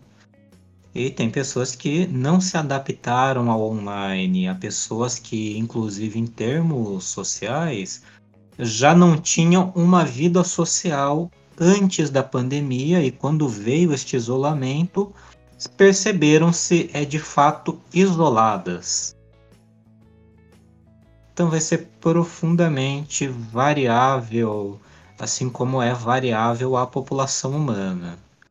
Mas nesse sentido, vamos nos cuidar e vamos estar aí disponíveis, dispostos a lidar com o que estará surgindo. É, eu gostaria de fazer uma pergunta ela é muito característica de nós, afegãos médios, pessoas que não entendem bulhufas de, de psicologia. É, a pergunta é o seguinte: a gente deve falar sobre o suicídio? Como? Bom, é uma pergunta meio assim retórica porque nós já estamos falando né do desse, desse problema mas a questão é a, a, questão assim escondida é como que a gente fala sobre isso sem é...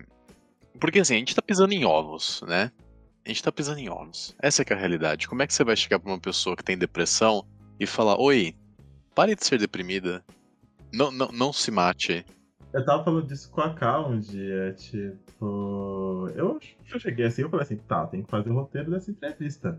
Mas assim, eu queria que fosse um ambiente acolhedor, eu queria que fosse uma coisa assim, que a pessoa que tá assistindo, ela se sentisse ali um pouco mais tranquila, tá? Pelo menos, falando sobre esse assunto. Só que assim, eu tô falando sobre o assunto. Quem tá mal com alguma coisa disso, eu já toquei no assunto, já toquei na ferida. É exatamente isso é, quando você se questiona, você já abre uma porta. Né? Então, como é que você falaria? Ah, como é que a outra pessoa vai receber? São outros 500, a gente não tem controle. Eu posso falar, oi, mas você pode entender um oi como um oi agressivo, um oi rápido, um oi. Foi só um oi, né? Partiu de mim só esse oi. Então, entre o que o outro fala e você recebe, tem um caminho. E nesse caminho acontecem esses atravessamentos, e aí pode vir de tudo, né? Eu posso falar alhos e você entender bugalhos. É, eu acho que o melhor caminho é, é falar as coisas como elas são.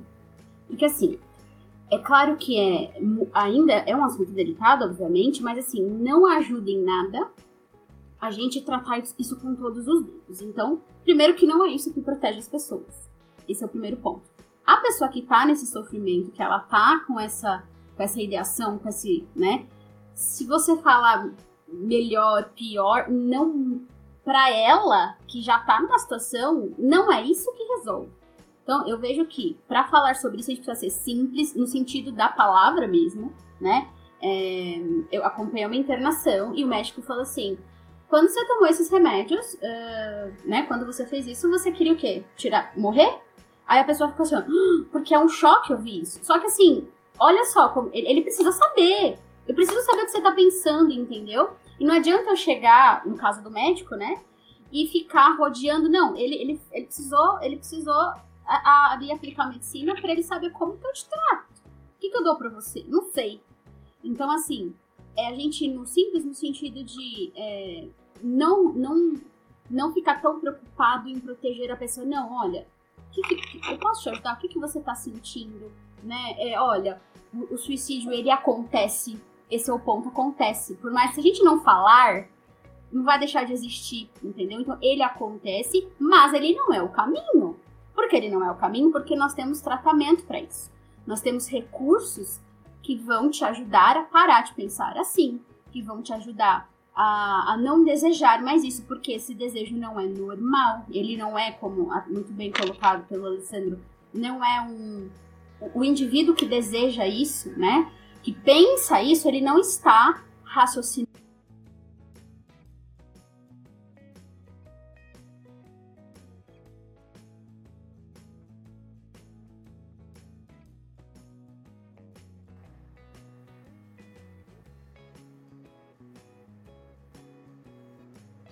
Resumindo, é falar sobre o suicídio, o caminho seria a gente ser é, direto e falar a verdade. Então, é, não é saudável, né? Então, não é um, um, desejo, um pensamento normal. Não é isso que o ser humano tem, né? Como normal. E ele existe. E se você está pensando isso, nós temos um outro caminho, nós temos tratamento. Então, são tratamentos que vão te ajudar a não pensar mais nisso, a desejar realmente retomar sua vida.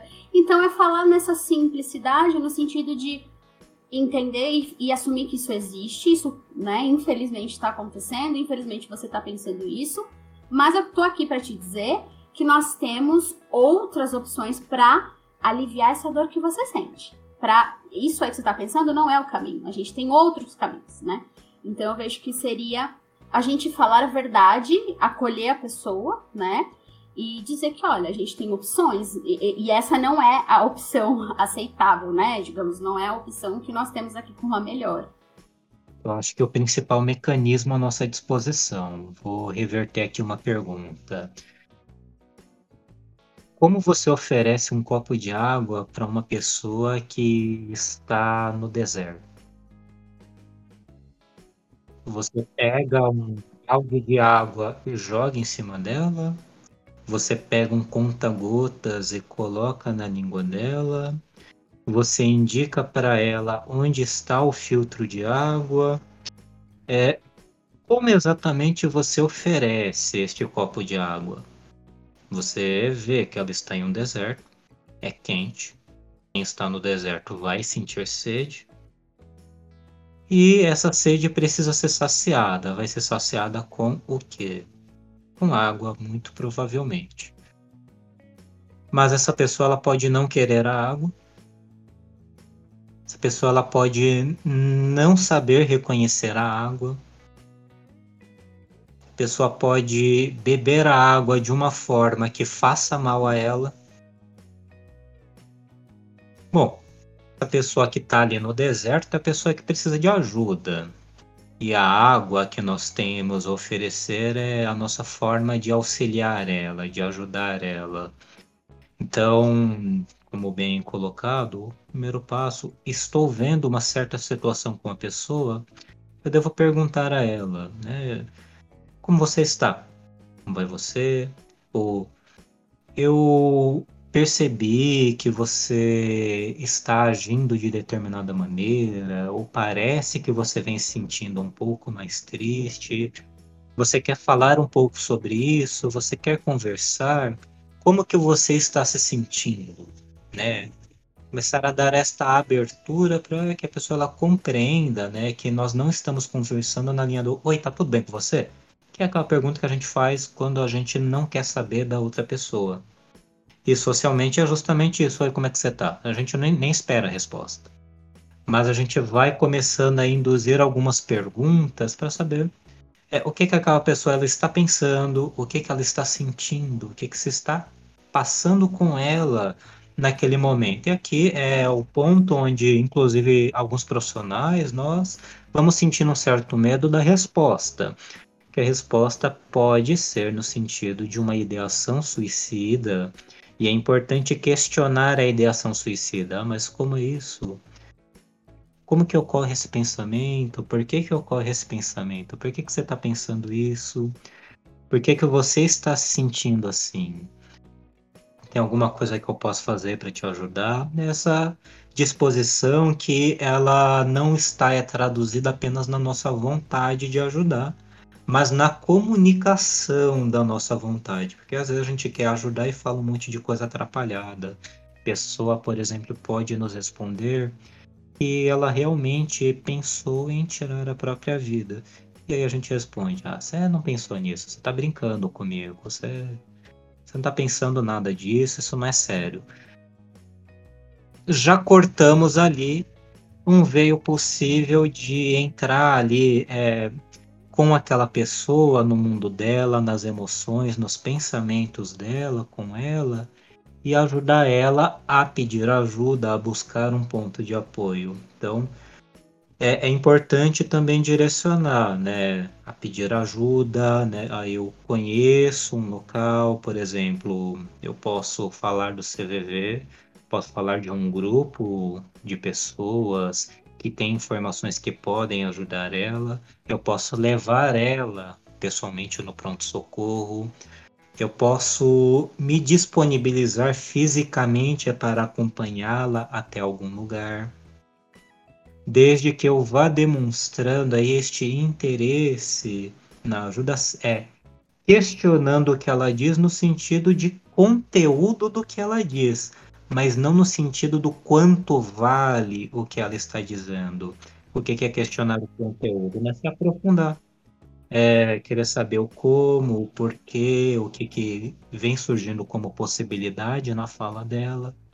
Enquanto questionar o valor é questionar se ela está realmente querendo dizer aquilo, é, se ela pensa mesmo naquilo, é, se ela não sente vergonha na cara de o que, que ela está pensando em fazer vai afetar as pessoas ao redor dela, né? Eu já vou silenciando ela.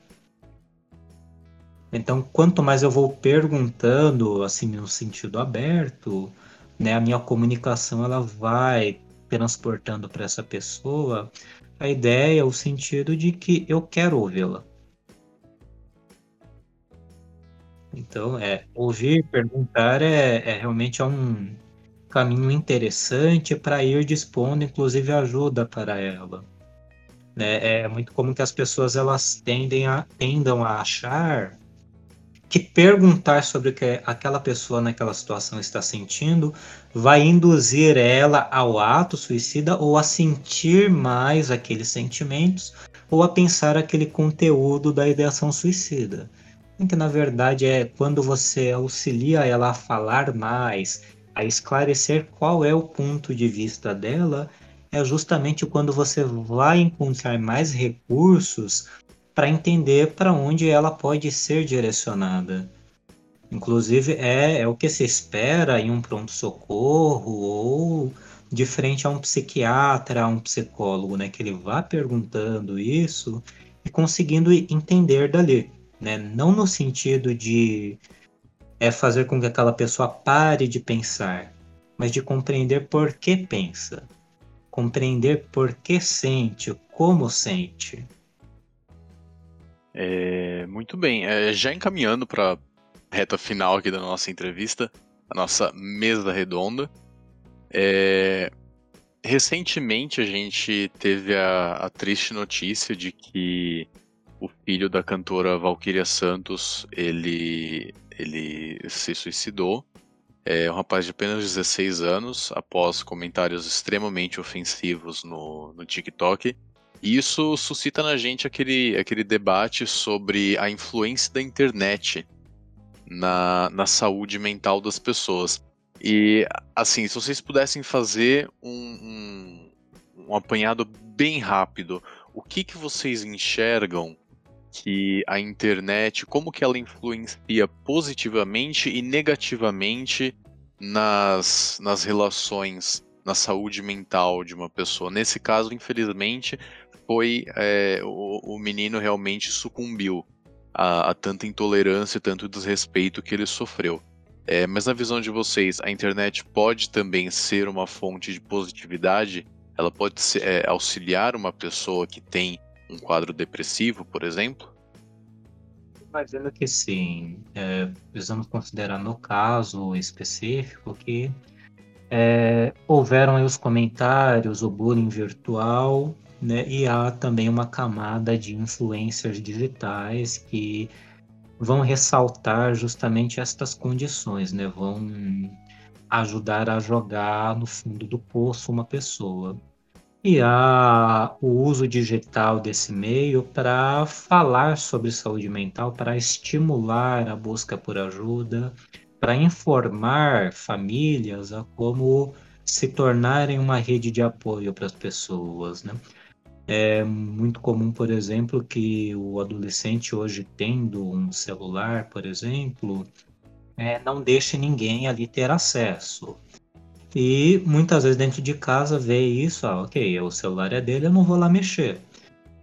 E muitas vezes é, isso é visto como uma invasão de privacidade, querer ver o celular do seu filho, com quem ele está conversando, o que, que ele está curtindo na internet.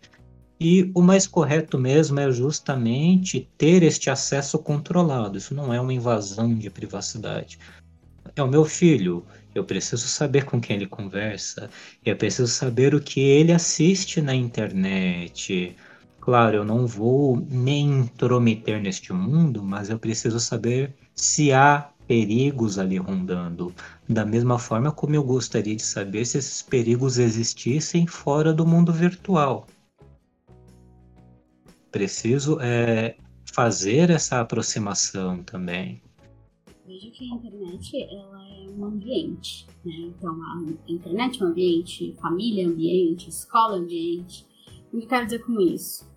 Assim como qualquer outro ambiente, pode, pode ter ali muitas coisas, né, é, positivas quanto negativas. Então, assim, há pessoas que usam a internet para estudar, né? Há pessoas que usam a internet para se relacionar, há pessoas que usam a internet para várias coisas, né? De maneira educativa, de, enfim. Então, vejo que é, é, a gente precisa, de repente, até falando do, dos mais jovens, né? É, estimular e trazer é, essa ideia de que como usar, né? E aí vale até falando do, do que a Alessandra falou, é, de, de, uma supervisão ali mínima, né? É, porque o acesso ele é muito livre, né? E por ter muita informação, a gente não dá conta disso. Então, a gente precisa selecionar, né? Então, sei lá, falando de rede social, se eu sei, se eu tenho uma questão com o corpo e eu só sigo páginas, né, de pessoas que vão vão levantando isso em mim me fazendo ficar mal, por que, que eu vou consumir esse conteúdo? Por que, que eu vou ficar vendo lá a pessoa que tá, sei lá, é, é magra ou não sei, enfim, tantas questões, né? Aí vai de mim deixar de seguir. Para mim esse conteúdo ele não me ajuda, ele me atrapalha, ele não... Então eu acredito que a gente pode trazer, né, até essa orientação é, para pais e famílias de orientar os mais jovens é, a aprender a selecionar e a falar, isso aqui não é legal, isso aqui não faz bem, isso não te ajuda, isso te atrapalha, né? Por quê? Porque o acesso ele é, ele é ilimitado, basicamente. E se a gente não aprende a selecionar, a nossa cabeça ela pira. Isso é um fato. E não só os mais jovens, mas nós adultos também, né? A gente também vive o tempo todo. Seguir um, deixa de seguir o outro. Por que isso? Porque, cara, eu entendo que esse conteúdo ele é aquele não não me ajuda, ele me atrapalha, ele me gera ansiedade e tudo mais, né? Então, eu acho que a internet, ela tem, é um assunto super polêmico, mas ela pode sim auxiliar e ajudar em muitas coisas. Então, da mesma forma que ela promove, sei lá, muitas coisas negativas, a gente não pode é, dizer que também, por exemplo, o que a gente tá fazendo aqui é super legal, né? É uma forma de chegar informação para muita gente que, sei lá, sem internet talvez não chegaria. Né? Se você faz uma live sobre isso e você tem 500 pessoas na sua live, cara, quando em outro momento você teria acesso para falar para 500 pessoas? Se a gente pensar por esse lado, eu acho que é tipo super legal, mas não é só isso, a gente sabe que não. Então é ó, aprender a selecionar. Eu acho que o ponto tá aí. Em vez eu ficar duas horas falando feed, peraí, o que, que eu vi aqui, o que, que eu consumi aqui, então ser crítico sim, né? Por quê? Porque isso, este poder está na nossa mão, né? É, então eu, eu vejo, né, que falo, nesse apanhadão geral, a gente precisa aprender a selecionar. Não sabemos. Não sabemos ao certo porque isso é tudo novo. Há quanto tempo a gente tem esse acesso todo? É muito, é muito pouco. Nós não sabemos ao certo nos comportar ali na internet de uma maneira. Nós estamos aprendendo, todos nós. Né? Quem tá nascendo. É, todo. Se pode reparar, a gente não sabe. Por que, que as pessoas hoje tem essa questão, né, da, da crítica, de você vai lá na foto da pessoa, né, algumas pessoas fazem, infelizmente, isso, vai o bullying e tal. Eu, uma vez eu vi uma pessoa falando assim, cara, se você tivesse com uma pessoa na rua, né, na, você falaria isso na cara dela? Não. Mas hoje, atrás da tela, ou, ou seja, o comportamento mudou. E a gente não sabe. A gente está aprendendo. Então, a gente está aprendendo e como todo processo de aprendizagem, a gente vai acertar, a gente vai errar aqui, acertar ali. Então a gente tem que ficar atento a isso e aprender a ser crítico. A gente precisa usar a internet um pouco mais de maneira crítica e não e menos de maneira automática. Porque as redes sociais, elas criam esse ambiente cada vez mais para que a gente use eles de maneira, na verdade, automática. Porque, tipo, eu vejo um vídeo, automaticamente já vai para um novo vídeo. Eu vejo uma coisa, automaticamente ele faz isso, automaticamente ele faz aquilo, automaticamente ele faz isso. Tipo, cara, não faço mais nada. Maravilha. É, gente, Alessandro, Camila, Caroline, muito obrigado por esse papo maravilhoso duas horas aqui já e a gente poderia ficar o resto da noite conversando, porque o que tem para falar não é brincadeira. Muito obrigado, é um prazer pra gente receber aqui vocês no Nox. E a gente espera que, que os ouvintes tenham curtido esse bate-papo, é, que tenha sido é, de várias formas construtivo edificante para você, que você possa pegar tudo isso que você que você recebeu agora, compartilhar com, com seus colegas, com sua família, é, para que a gente consiga trazer esse assunto é, para a sociedade de uma maneira é, assim mais tranquila e a gente consiga lidar com essa situação tão delicada da melhor forma possível. É, e agora a gente abre o espaço para vocês. Obrigado. Quero primeiro aqui agradecer aqui a vocês por nos possibilitarem aqui esse espaço para poder falar sobre esse tema, divulgar essas informações, né, que eu espero que alcancem essas pessoas, que sejam informação que possa ser útil, que possa fazer a diferença.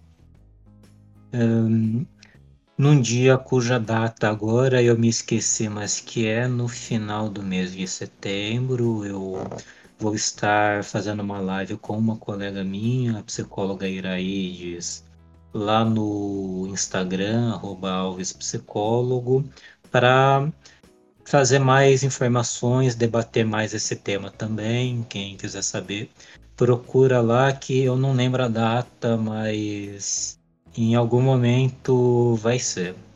E eu espero que o que foi debatido aqui hoje seja realmente algo que possa dar sentido, que possa dar direção a vocês. Que uma pauta que eu queria falar e esqueci de dizer foi sobre o CVV, o Centro de Valorização da Vida, que realiza um trabalho muito importante na escuta, no acolhimento das pessoas que estão em algum grau de sofrimento, seja pela depressão, pelo suicídio ou outras condições de sofrimento. Quem quiser se sentir à vontade pode procurar pelo número 188 e pode ter certeza que vocês serão ouvidos de alguma forma. Muito obrigado. Posso falar uma coisa? Desculpa. É, cara, vocês vêm aqui, às vezes eu fazer caras e poucas e que às vezes eu dou uma risada meio aleatória. Mas não é nem por isso. É que assim, é, quando a gente bola esse projeto, vocês foram as primeiras pessoas que a gente escolheu para fazer uma mesa redonda tratando sobre o assunto, não sobre vocês em si.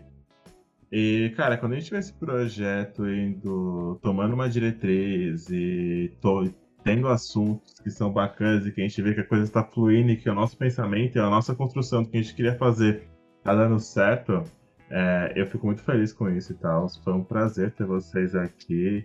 E é um prazer fazer isso aqui, é um prazer fazer com que essa estrutura ela dê certo. É, eu queria poder fazer muito mais, eu acho que gente, acho que futuramente, quem sabe, uma hora a gente atinja, sabe, tipo, fazer coisas assim, parecem pequenas, mas são melhores pra gente, melhores pra vocês. É, quem sabe, eventualmente, trazer vocês aqui de novo falar de outras coisas. É, a gente sempre fica com contato e tal, e podem ficar tranquilos que eu não esqueço. Uh, e é isso, tá? É só um, foi um grande prazer ter vocês aqui. É um grande prazer fazer isso. E esse aqui é o nosso. Gente, eu quero de novo agradecer esse espaço. E o que eu deixaria hoje, né, para quem tá ouvindo, para nós também, é, é que não é egoísmo cuidar e priorizar sua saúde mental.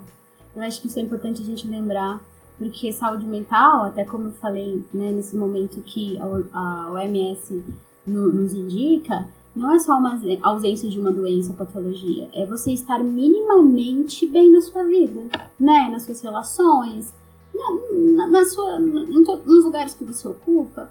E se você percebe que isso não está acontecendo, você precisa olhar para isso. E, e, é, e é importante olhar para isso, porque se você não fizer, quem é que vai fazer, né? Se eu não parar para eu me observar e me cuidar, quem vai fazer isso por mim, né?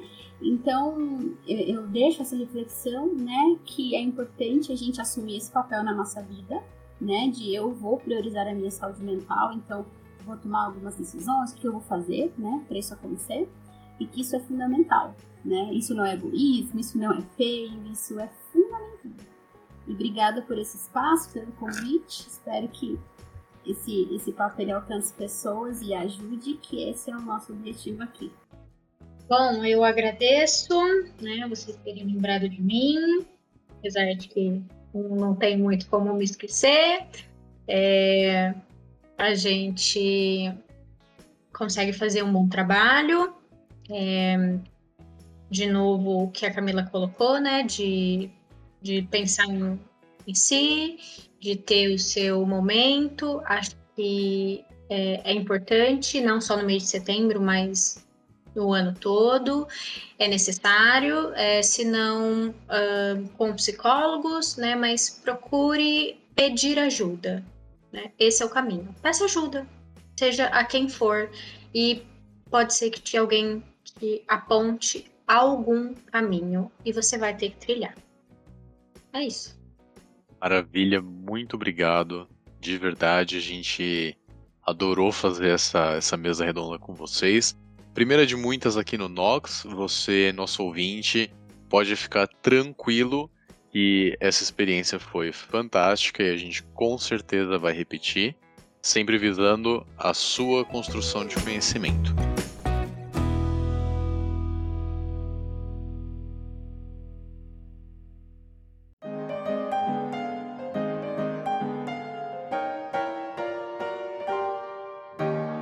Caso você não esteja se sentindo bem e precise conversar, não hesite em buscar ajuda. Você pode discar 188 de todo o território nacional gratuitamente 24 horas por dia, 7 dias por semana. Os voluntários vão te ouvir e te orientar, de forma anônima e sem julgamentos. Se você se sentir confortável falando, você pode acessar o site cv.org e lá você encontra formas de entrar em contato com voluntários o chat e o e-mail. É, no site você também encontra blogs de pessoas que passaram e passam por momentos difíceis, respeitando seu limite e priorizando seu bem-estar. Esses textos podem ajudar a identificar melhor o que está acontecendo com você e com alguém que você ama. Qualquer pessoa com mais de 18 anos pode ser voluntária do CVV. É só acessar o site deles, cvv.org, e lá você vai encontrar todas as informações para fazer o curso preparatório. Caso queira fazer uma doação para ajudar a organização e alcançar mais pessoas, você pode fazer isso também pelo site. No site setembroamarelo.com você encontra mais informações sobre a campanha, assim como cartilhas, folhetos e mais formas de ajudar. Acessando o site vitaleri com dois as, é, .com.br, você encontra cursos e cartilhas sobre o tema, para te auxiliar e te ajudar e ajudar outras pessoas também que precisam com isso, um amigo, um parente próximo, algo do tipo. No site mapasaudemental.com.br você vai encontrar opções de ajuda para aquilo que você está passando, online ou no lugar mais próximo de onde você está. Lembre-se, você não está sozinho. Site podefalar.org você encontra um ambiente confortável para contar a sua história e instituições especializadas que criarão um espaço de acolhimento além de depoimentos e conteúdo confiável de como ajudar de como ajudar outras pessoas. Sempre, sempre pensem isso também, gente. É muito legal, tipo, o setembro amarelo. O setembro amarelo não é só sobre você também. É importante você se cuidar primeiramente, mas assim, se cuidando, você a gente cuida de outras pessoas.